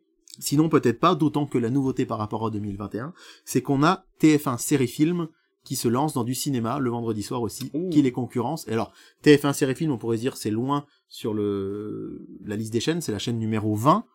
Et ben en fait, euh, pour le premier vendredi de l'année, ils ont battu ces 8 puisque alors ils ont fait 500 000 téléspectateurs Oui. pile, ils ont battu que de D'accord. 19 000 points, euh, mais avec euh, Godzilla 2, Godzilla Ah, roi oui. des monstres. Oui. Donc Oui, mais qui avait déjà, c'est un film qui Ouais. est déjà plus porteur. qui est déjà plus porteur. Ouais. Donc voilà, euh, face à eux, ils auront, ils auront euh, face à Jour J, ce sera la Boom. Et ça, la Boom, Ah oui. ça marche Ouais, plutôt pas mal. et face aux municipaux, ce sera la Boom 2. Donc à voir. Mais en tout cas, on salue le fait que bah ils osent se relancer sur du cinéma le sûr. vendredi soir. Ça vaut le Et qu'encore une fois, tout le monde n'a pas les moyens d'aller, d'avoir des plateformes ou d'aller au cinéma. Mm. Et au final, euh, bah c'est éclectique et on verra ce que ça va donner. Eh ben, tout à fait. Eh ben, écoute, on a fini nos, nos- notre partie news et on va passer à l'habituel programme cinéma à la télévision. Qu'est-ce que tu nous as préparé pour la semaine du 16 au 22 Eh ben, on commence par le duel du dimanche soir. Bien Évidemment, sûr. tu l'attends, David. Et le voici, le voilà. Alors, c'est un duel assez étonnant et assez différent, euh, puisque TF1 va aller dans complètement, vous voyez Geostorm, vous allez complètement à l'opposé, puisque ce sera les Tuches 3 qui sera diffusé dimanche soir après le Maratuche de Canal. on aura donc les Tuches 3. D'ailleurs, Canal, on vous en veut, vous nous avez piqué l'idée. hein. Le nom On a, on a bien compris que, que vous nous écoutiez et que vous avez récupéré le nom. Donc les Tuches 3, c'est euh, lors de ce ce sera la deuxième diffusion Ah oui. comme pour euh, Geostorm. Et la première fois, il, a- il avait fait, c'était le 6 mai 2021, donc il avait fait 5 millions 8. C'était quand même Ah oui. énorme. hein. Ah oui. 5 millions 8 le 6 mai 2021, donc à voir. Sachant que France 2, moi je suis très très très très très surpris de l'affiche de ce duel du dimanche soir. Alors là pour le coup, contre-programmation totale face aux tuches. C'est Millennium, ce qui ne nous tue pas, nous Ah. rend plus fort. Mais alors, c'est la version... euh, C'est la version, euh, norvégienne. Norvégienne. Ah. Et surtout, c'est le 2. Ah oui. Et là, moi, je suis scotché parce que, à ce que je sache, le 1 n'a jamais été passé par France Télé. Ça me dit rien. Il commence par le 2, qui est sorti en 2018. France 4, peut-être. Il- Ouais, peut-être.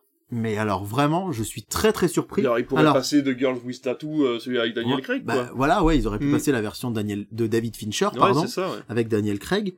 Là, il passe le 2, la version norvégienne. Alors, je sais pas, moi, je les ai pas vus. Je sais pas si tu les as vus. Est-ce qu'il y a besoin d'avoir vu le 1 pour voir le 2 Je ne crois pas. Peut-être pas. Il me semble pas parce qu'en fait, alors de ce, de ce que je me souviens, même les versions David Fincher, euh, ça devait pas être des suites. Bah, de toute façon, David Fincher, des- il y en a eu qu'un. Oui, oui, mais justement, s'il fait devait, des suites, devait en ouais. faire d'autres, euh, ça devait pas être des suites parce que c'est des personnages récurrents mais des histoires indépendantes. Alors est-ce qu'ils vont jouer sur le fait, un peu comme France 3, euh, de ces films, téléfilms, euh, polars, euh, un peu thriller, je etc. pense, bah, c'est bien, bien sûr. Et là, à ce moment-là, le score peut être intéressant. T'as tout compris, je pense qu'ils vont surfer là-dessus, dire Mm. euh, regardez, c'est un film, euh, c'est un polar, c'est une enquête. Et Ouais. puis pour le coup, c'est pas du tout les Tuches 3. Quoi. Je Ah bah dire, là, non, là, là, l'ambiance. T'as choix entre la comédie ou le truc dramatique, quoi. On rappelle donc, que euh, les Tuches 3, c'est celui où il devient président de la République. Ouais, c'est ça. Que j'ai vu, bah, j'ai vu sur Canal, du coup, je me suis, Ah fait, ouais. je me suis fait le, le Maratuche. Enfin, j'avais déjà vu le premier et le Ouais. deuxième. Donc j'ai regardé le 3 et le 4. J'ai pas vu le, le 4. Euh, je suis pas super fan des Tuches, j'aime même pas trop. Mais le 3, c'est vrai que c'est complètement, euh, C'est complètement hallucinant. c'est complètement très drôle. déjanté. Enfin, C'est ouais. tellement déjanté que c'en est drôle, Ouais, voilà. Parce que c'est pas du tout réaliste. C'est vrai que le 2 était un peu ridicule, il y a juste la blague des cartes qui est drôle. Oui, Tu tu peux, je, je la vois. je, je la vois bien. Je veux pas te la refaire, mais la, la, la, la blague des cartes est drôle. Donc voilà, l'affiche du duel du dimanche soir de ce dimanche euh, 15 janvier, ce sera les Tuches 3 face à Millennium, ce qui ne nous tue pas, euh, sur France 2. Est-ce qu'on fait un pronostic Ah bah bien sûr, parce que t'as été tellement bon la dernière fois. C'est dur, là, mais c'est beaucoup plus dur que sur Geostorm. Parce que Ah, Geostorm, ouais. Police, on avait vraiment Ouais, deux ouais, publics complètement différents. Là, c'est très dur parce que c'est deux numéros, Tuche 3, Millennium 2. Ouais. Donc ouais. si les gens n'ont Ouais, pas vu les premiers, ils vont se dire est-ce que je regarde ou pas? Euh... Allez, on va dire... Oula. On va dire... Euh... oh, 4 millions, ça me semble beaucoup pour les Tuche 3 en deuxième diffusion quand même. Ah, moi je pense que ça va faire les 4. Ah ouais, tu penses toi? 5 millions 6 pour le premier, sachant que le 2 pour sa deuxième diffusion avait fait pratiquement 5. Ah ouais. Donc je pense Bon. que Allez, on va partir sur 4 millions... 4, 4 millions pour les Tuche 3 et je... Tape sur 2 millions 2 pour Millennium. moi je vais être, je vais prendre un pari risqué et je le souhaite pas parce que j'aime beaucoup France 2 mais je pense que ils vont faire moins de 2 millions. Moins de 2 millions. Et que ça va être un, un petit flop le Millennium. Je sais pas, je tente. Je tente moins de 2 millions et je pense que les tuches euh, sera peut-être Ah pas sera autour de 4 millions 6. 4 millions 6. 1 million 1 million 2 de moins. À mon avis, C'était- mon avis, t'es mieux placé que C'était je 5 pense. millions Mais on 8 verra. hein, quand même, c'est fou. hein. Et pour le reste de la semaine, du coup. Alors pour le reste de la soirée, déjà les autres chaînes qui passent du cinéma rapidement, puisqu'on vous les annonce sur Critflix sur le page Instagram. C'est vrai. Euh, ce sera Donnie Brasco sur Arte, Ah, bien. que j'ai jamais vu, et je pense que dimanche soir, si j'ai rien de prévu, je serai devant. Ça, ça me tente bien. Hiver 54 sur C8, le film sur l'abbé Pierre. Oui. Euh, D'ailleurs, un film pour l'abbé Pierre est prévu Ouais. cette année. On l'a pas Ouais, cité, on l'a mais, pas cité, euh, mais voilà. moi je avec sais Benjamin Laverne. j'ai très très envie de le voir Tout personnellement. W9 on continue, c'est la vérité Jugement 1, là c'est le 2. Deux. ouais. TFX, euh, Jupiter, le destin de l'univers. Oh, très bien. L'avant-dernier Le film Wachowski. des, des sœurs Wachowski et c'est peut-être pas leur meilleur, mais il y a c'est plein plus- plein d'idées intéressantes. Ouais, ouais, ouais, ouais. Et c'est le plus ouvert euh, au grand public. C'est Oui, pas très compliqué ouais, à regarder, oui, quoi. C'est pas Cloud Atlas ou Voilà, Matrix. Et euh, puis il y a Channing Tatum, mais il se fait trop rare au cinéma, je trouve. C'est vrai. TF1 série film, ce sera dans la ligne de mire. Alors euh, c'est un film qui, avec Clint Eastwood que j'avais vu ado sur France 2 Oui. et qui m'avait beaucoup marqué euh, avec ce vraiment ce, ce garde du corps du président des Ouais. États-Unis. euh, c'était assez sympa. Alors c'est très différent puisque dimanche là, je vous rappelle, c'était Magic Mike XXL. Alors ah oui, exact. pour ouais. le coup, ça n'a rien à voir. Et Sister, Divergente 2. Ah bah oui, puisqu'ils avaient passé le premier, Premier la la semaine. semaine dernière. Forcément. Lundi soir, le truel qui devient un duel. Alors, je suis désolé de vous dire quand même que je vous annonce un duel de blockbuster le lundi, mais vu que là ils sont en plein dans des sagas, ben c'est pas très original Ah bah puisque oui. ce sera Bad Boys 3 contre Star Wars 4. Ah bah oui. À l'heure où vous écoutez ce podcast, vous pouvez avoir les audiences de ce qui s'est passé lundi soir. Nous, c'est pas possible. On est lundi soir. Où on vous parle, chers visiteurs du futur. Mais on peut vous, je peux déjà vous donner les audiences de la semaine dernière pour vous dire que pour le coup, bah, c'est une victoire quand même par KO euh, de TMC avec Star Wars hein, qui fait 230 000 entrées de plus, 230 000 entrées, 230 000 téléspectateurs de plus. Star Wars 2 639 000 et euh, Bad Boys seulement 404 000. D'accord. Mais bon, après c'est du, euh, Oui, c'est du Star Wars, euh, c'est Ouais. forcément très populaire. forcément. Sur France 2, c'est pas du cinéma, mais les épisodes 5 et 6 de Vortex. Bien Je sûr. tiens à dire que David a tenu sa promesse. J'ai adoré. Il a regardé J'ai Vortex. adoré et voilà. euh, un épisode et demi pour l'instant. Et j'ai hâte de voir la suite parce que vraiment c'est très très intéressant. Il y a énormément de choses à dire sur Vortex. Je pense qu'on en fera un petit Ouais. euh, quand un petit quand récap sera quand on aura fini, tout ce sera bien. Ouais. Puis quand les, les 6 épisodes seront passés, du coup, Ouais. que tout le monde les aura vus. ça. Moi, j'ai vu les trois premiers épisodes. À l'heure où on parle, il y a le 4 qui est en train de passer à Bah ce oui, moment à la bah télé. Et euh, j'aime vraiment beaucoup. France 3, c'est la seule grande chaîne à passer du cinéma deux fois dans la semaine, et donc euh, ce sera c'est la French le lundi. Il passe du cinéma. Ah, avec Jean Dujardin la- et- ah, bien. Et Gilles. Lelouch. Ouais, tout à fait. Top, mais c'est bien. Mardi, c'est pas du cinéma, mais je vous en parle quand même parce que c'est quelque chose qu'on a évoqué la semaine dernière. Scène de ménage avec un prime time spécial, scène de ménage en Corse, Ah. où tous les couples vont aller en Corse et il va Et se passer des trucs là. Tiens, j'avais une question à te poser, tu étais peut-être pas au courant. Est-ce qu'ils se sont déjà croisés? Eh ben, je crois pas. Il me semble pas. Hein. Je crois pas qu'ils se soient déjà Ils croisés. gardent ça vraiment quand il y aura une Ouais. chute d'audience, de pense faire qu'un jour, les couples. ouais, euh, ouais, un jour il y aura un crossover. Alors, je suis pas un spécialiste, donc peut-être qu'ils se sont déjà croisés, mais je crois Il me pas. semble pas. hein. Et là, comme ils vont tous en Corse, je me dis, Ça pourrait être cool. Hein. est-ce que nous verrons bien? Et euh, surtout, alors une info qui peut paraître anecdotique, mais que moi je trouve hyper intéressante, c'est que je sais pas si vous le savez, mais de base, euh, il y avait un partenariat entre Métropolitane et France Télévisions. Le Seigneur des Anneaux était sur Exact. France Télé. Mm. TF1 a racheté le Seigneur des Anneaux un petit peu avant le confinement. D'accord. Et France 2 avait conservé les droits du Hobbit. Ah. Le Hobbit, c'est Warner. Ouais. Donc, euh, même si là maintenant Warner gère les droits de tout, hein, on l'a vu d'ailleurs pour la diffusion Ouais. en salle des Seigneurs des Anneaux, bref. Mais France Télé avait le Hobbit et TF1 le Seigneur des Anneaux. Et là, c'est un événement puisque euh, je vois qu'est annoncé pour mardi prochain, donc qui sera le mardi 16 janvier, sur TFX, chaîne du groupe TF1, le Hobbit 1. D'accord. Donc, TF1 a Mardi maintenant... 17 janvier. Mardi 17, qu'est-ce que j'ai dit 16. oui. Oui, oui, on sera le 10 demain. Mardi 17 janvier, euh, le Hobbit. Donc ça veut dire que TF1 a les droits de tout le Seigneur des Anneaux et du Hobbit. Donc peut-être qu'un jour ils vont nous faire. Ah, c'est euh, sur TF1 ça. Ouais, c'est sur TF1, c'est sur ah oui. TFX. Ah TFX, oui, d'accord. TFX, Ouais, chaîne du groupe TF1. D'accord. Donc c'est un peu l'événement, Ah bah c'est oui, de dire que ouais. en fait maintenant TF1 a tout. Avant ça, fait du, ça fait du bien euh, aussi Ouais. de se dire qu'on voit le Hobbit à la télé. Ouais, euh, c'est ça. Moi, je suis pas un grand fan de la saga, mais ça fait du bien de voir de Ouais. l'heroic fantasy, de tenter le coup. ouais, ouais, ouais, euh, en non, prime time, sachant que on le rappelle, mardi dernier, c'était la première diffusion en prime time de Sonic euh, sur la même chaîne. C'est euh, vrai que TFX risque de monter quand même au niveau des audiences le en passant mardi des soir, gros, ils films comme des ça. gros trucs comme ça. C'est chouette. La dernière fois que le Hobbit était diffusé, c'était sur France 2, plutôt en après-midi pendant les fêtes de Noël. Et là, ben, on se dit qu'on se plaît à rêver euh, à ce que euh, ben, TFX va sans doute passer le 2 et le 3, et pourquoi pas les Seigneurs des Anneaux dans la foulée. Ça pourrait être Bah vachement oui. intéressant. Ça pourrait être l'occasion, bah, tiens, pour moi, de réapprécier, parce que du coup, j'avais pas regardé le 2 et le 3, parce que j'avais pas aimé le premier. J'ai pas vu peut le 2 et le 3 non plus, mais bah, voilà. j'ai j'ai les Blu-ray. Ah, Faut toujours te Bah. les prêter. Mercredi, alors là, c'est fou quand même. hein. C'est le programme de l'été de TF1 qui arrive sur TMC. Mais où est donc passée la septième compagnie? Mais non. Alors, ils tentent de le passer en hiver d'habitude. Là, la dernière diffusion, c'était il y a six mois. hein. Ça avait été, euh, enfin, il y a 7-8 mois, c'était au mois de juin.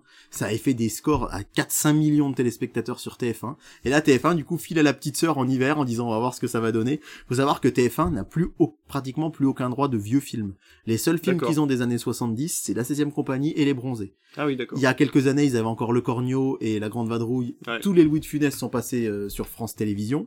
Et là, c'est fou de se dire que ce, la septième compagnie, c'est un tout petit film de base. Ça a pas de Bah oui. budget, ça a cartonné en salle et ça cartonne à la télé. Et là, vraiment, j'ai hyper hâte de vous donner les audiences le jeudi matin parce que qu'est-ce que ça va donner sur TMC Ouais, mercredi soir. Sur mercredi une soir sur chaîne. sur la numéro 10, c'est Ouais. assez. euh, Après quotidien. Donc, Après ça quotidien. commence à 21h30. Mais ce qui est moins gênant, c'est que c'est des films qui durent pas longtemps. Oui. Donc euh, ça finira pas à minuit. Jeudi, France 3, donc son deuxième prime de la semaine, ce sera Midway de Roland Emmerich. Euh, que, Oui. que moi j'avais beaucoup Qui est aimé. pas et si pour... vieux, d'ailleurs. Non, non, il est pas vieux du tout. doit être même. sa première diffusion. 2018. C'est la deuxième fois. Il Ah. était déjà passé à la télé, c'est sa deuxième diffusion. Moi, je suis pas fan d'Emmerich, mais celui-là, je l'avais vraiment bien aimé. Et rapidement, euh, W9, ce sera l'arnaqueur. TFX, Matrix Reloaded, après Matrix la semaine d'avant. Mm. Et euh, TF1 série film, Ocean 12, après Ocean 11. Donc TFX, entre le Hobbit, euh, la saga le Hobbit, Sonic, la saga Matrix, euh, pour les fans de, de blockbuster, il y a de quoi faire. Ouais, je trouve ça bien finalement euh, que pendant l'hiver comme ça tu puisses te, rattra- te, te raccrocher à des sagas euh, des jours de la semaine. et, Ouais, euh, ouais, c'est ouais, plutôt ouais, pas ouais, mal. ouais, ouais, ouais, parce que effectivement, les soirs, c'est pas comme l'été, quoi, où les gens sortent, font des C'est trucs. ça. Et là, ce tu sais que l'hiver t'es chez toi, façon le soir, donc autant ouais. une saga. T'as euh, une saga et ça c'est c'est vraiment, vraiment C'est vrai. sympa. Et on termine avec le vendredi euh, avec quelque chose d'assez quand même euh, incroyable. Je suis pas content Canal+. La semaine dernière, on a annoncé en grande pompe votre blockbuster du vendredi. Et ben Vlatipak, c'est une des premières fois qu'ils mettent pas de blockbuster le vendredi soir. Bah non. Canal+ passera à la place. Ça va être un blockbuster de l'humour, mais le dernier spectacle de Gad Elmaleh, qui s'appelle D'ailleurs, qui a pas encore été diffusé à la télé. D'accord. C'est une production 100% Canal et ils le mettent à ce moment blockbuster entre guillemets. Euh, ça revient, j'ai j'ai pu voir le vendredi d'après, ça revient, ce sera euh, La Croisière. Non, euh, comment il s'appelle ce film Métropolitane qu'on a passé cet été euh, avec des jeunes, avec Alban Ivanov. Ah oui, euh, la traversée. La Traversée, voilà. Donc il y aura bien un blockbuster, on en reparlera la semaine prochaine, de vendredi d'après. Ça marche.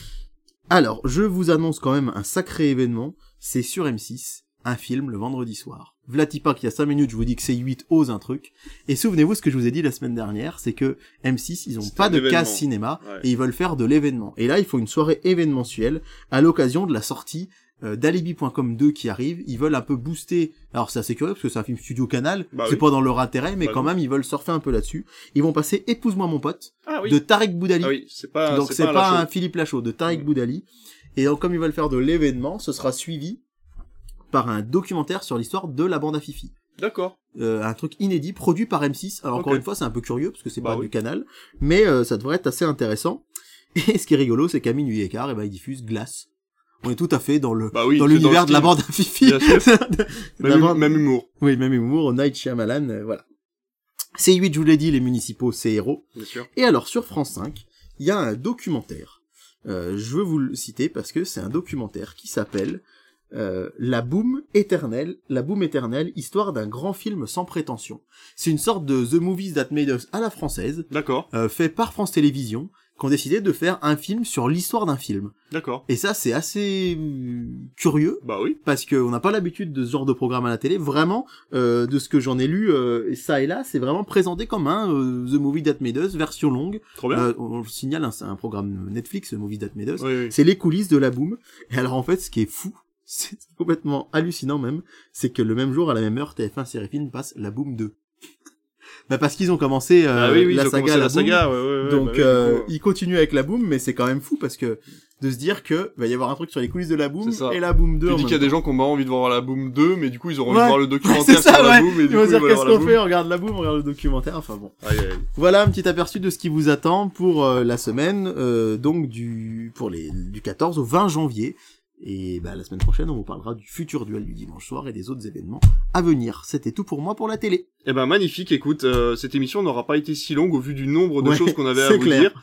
Donc euh, voilà, première émission en vidéo, merci de nous avoir suivis. Alors on regarde pas souvent la caméra parce que le podcast reste principalement l'audio, donc vous l'aurez compris, là c'est vraiment pour le côté YouTube. Si vous voyez ça en vidéo, c'est normal, c'est que euh, voilà, on a voulu créer, créer un peu de, un peu de mouvement, un peu d'animation, plutôt que d'avoir un, un plan fixe avec des petites, des petites vagues qui Et bougent. comme Donc euh, voilà, le merci de nous avoir suivis, merci de nous avoir écoutés. Ce podcast normalement sortira le vendredi, vous avez le droit de l'écouter quand vous voulez bien sûr. Il n'y a pas de a pas de problème par rapport à ça, mais sachez qu'il sortira tous les vendredis pour qu'on puisse vous donner les chiffres du week-end dernier, qu'on puisse vous donner euh, les films qui vont sortir à la télévision dans le week-end et la semaine qui suit, et puis qu'on puisse vous parler de plein plein plein de choses. N'oubliez pas de nous suivre sur Instagram, on fait des stories, on essaie de vous donner un maximum d'informations avant l'émission ou de compléter les informations qu'on a eues pendant l'émission, et puis euh, vous donner tout simplement les chiffres du jour, etc. etc.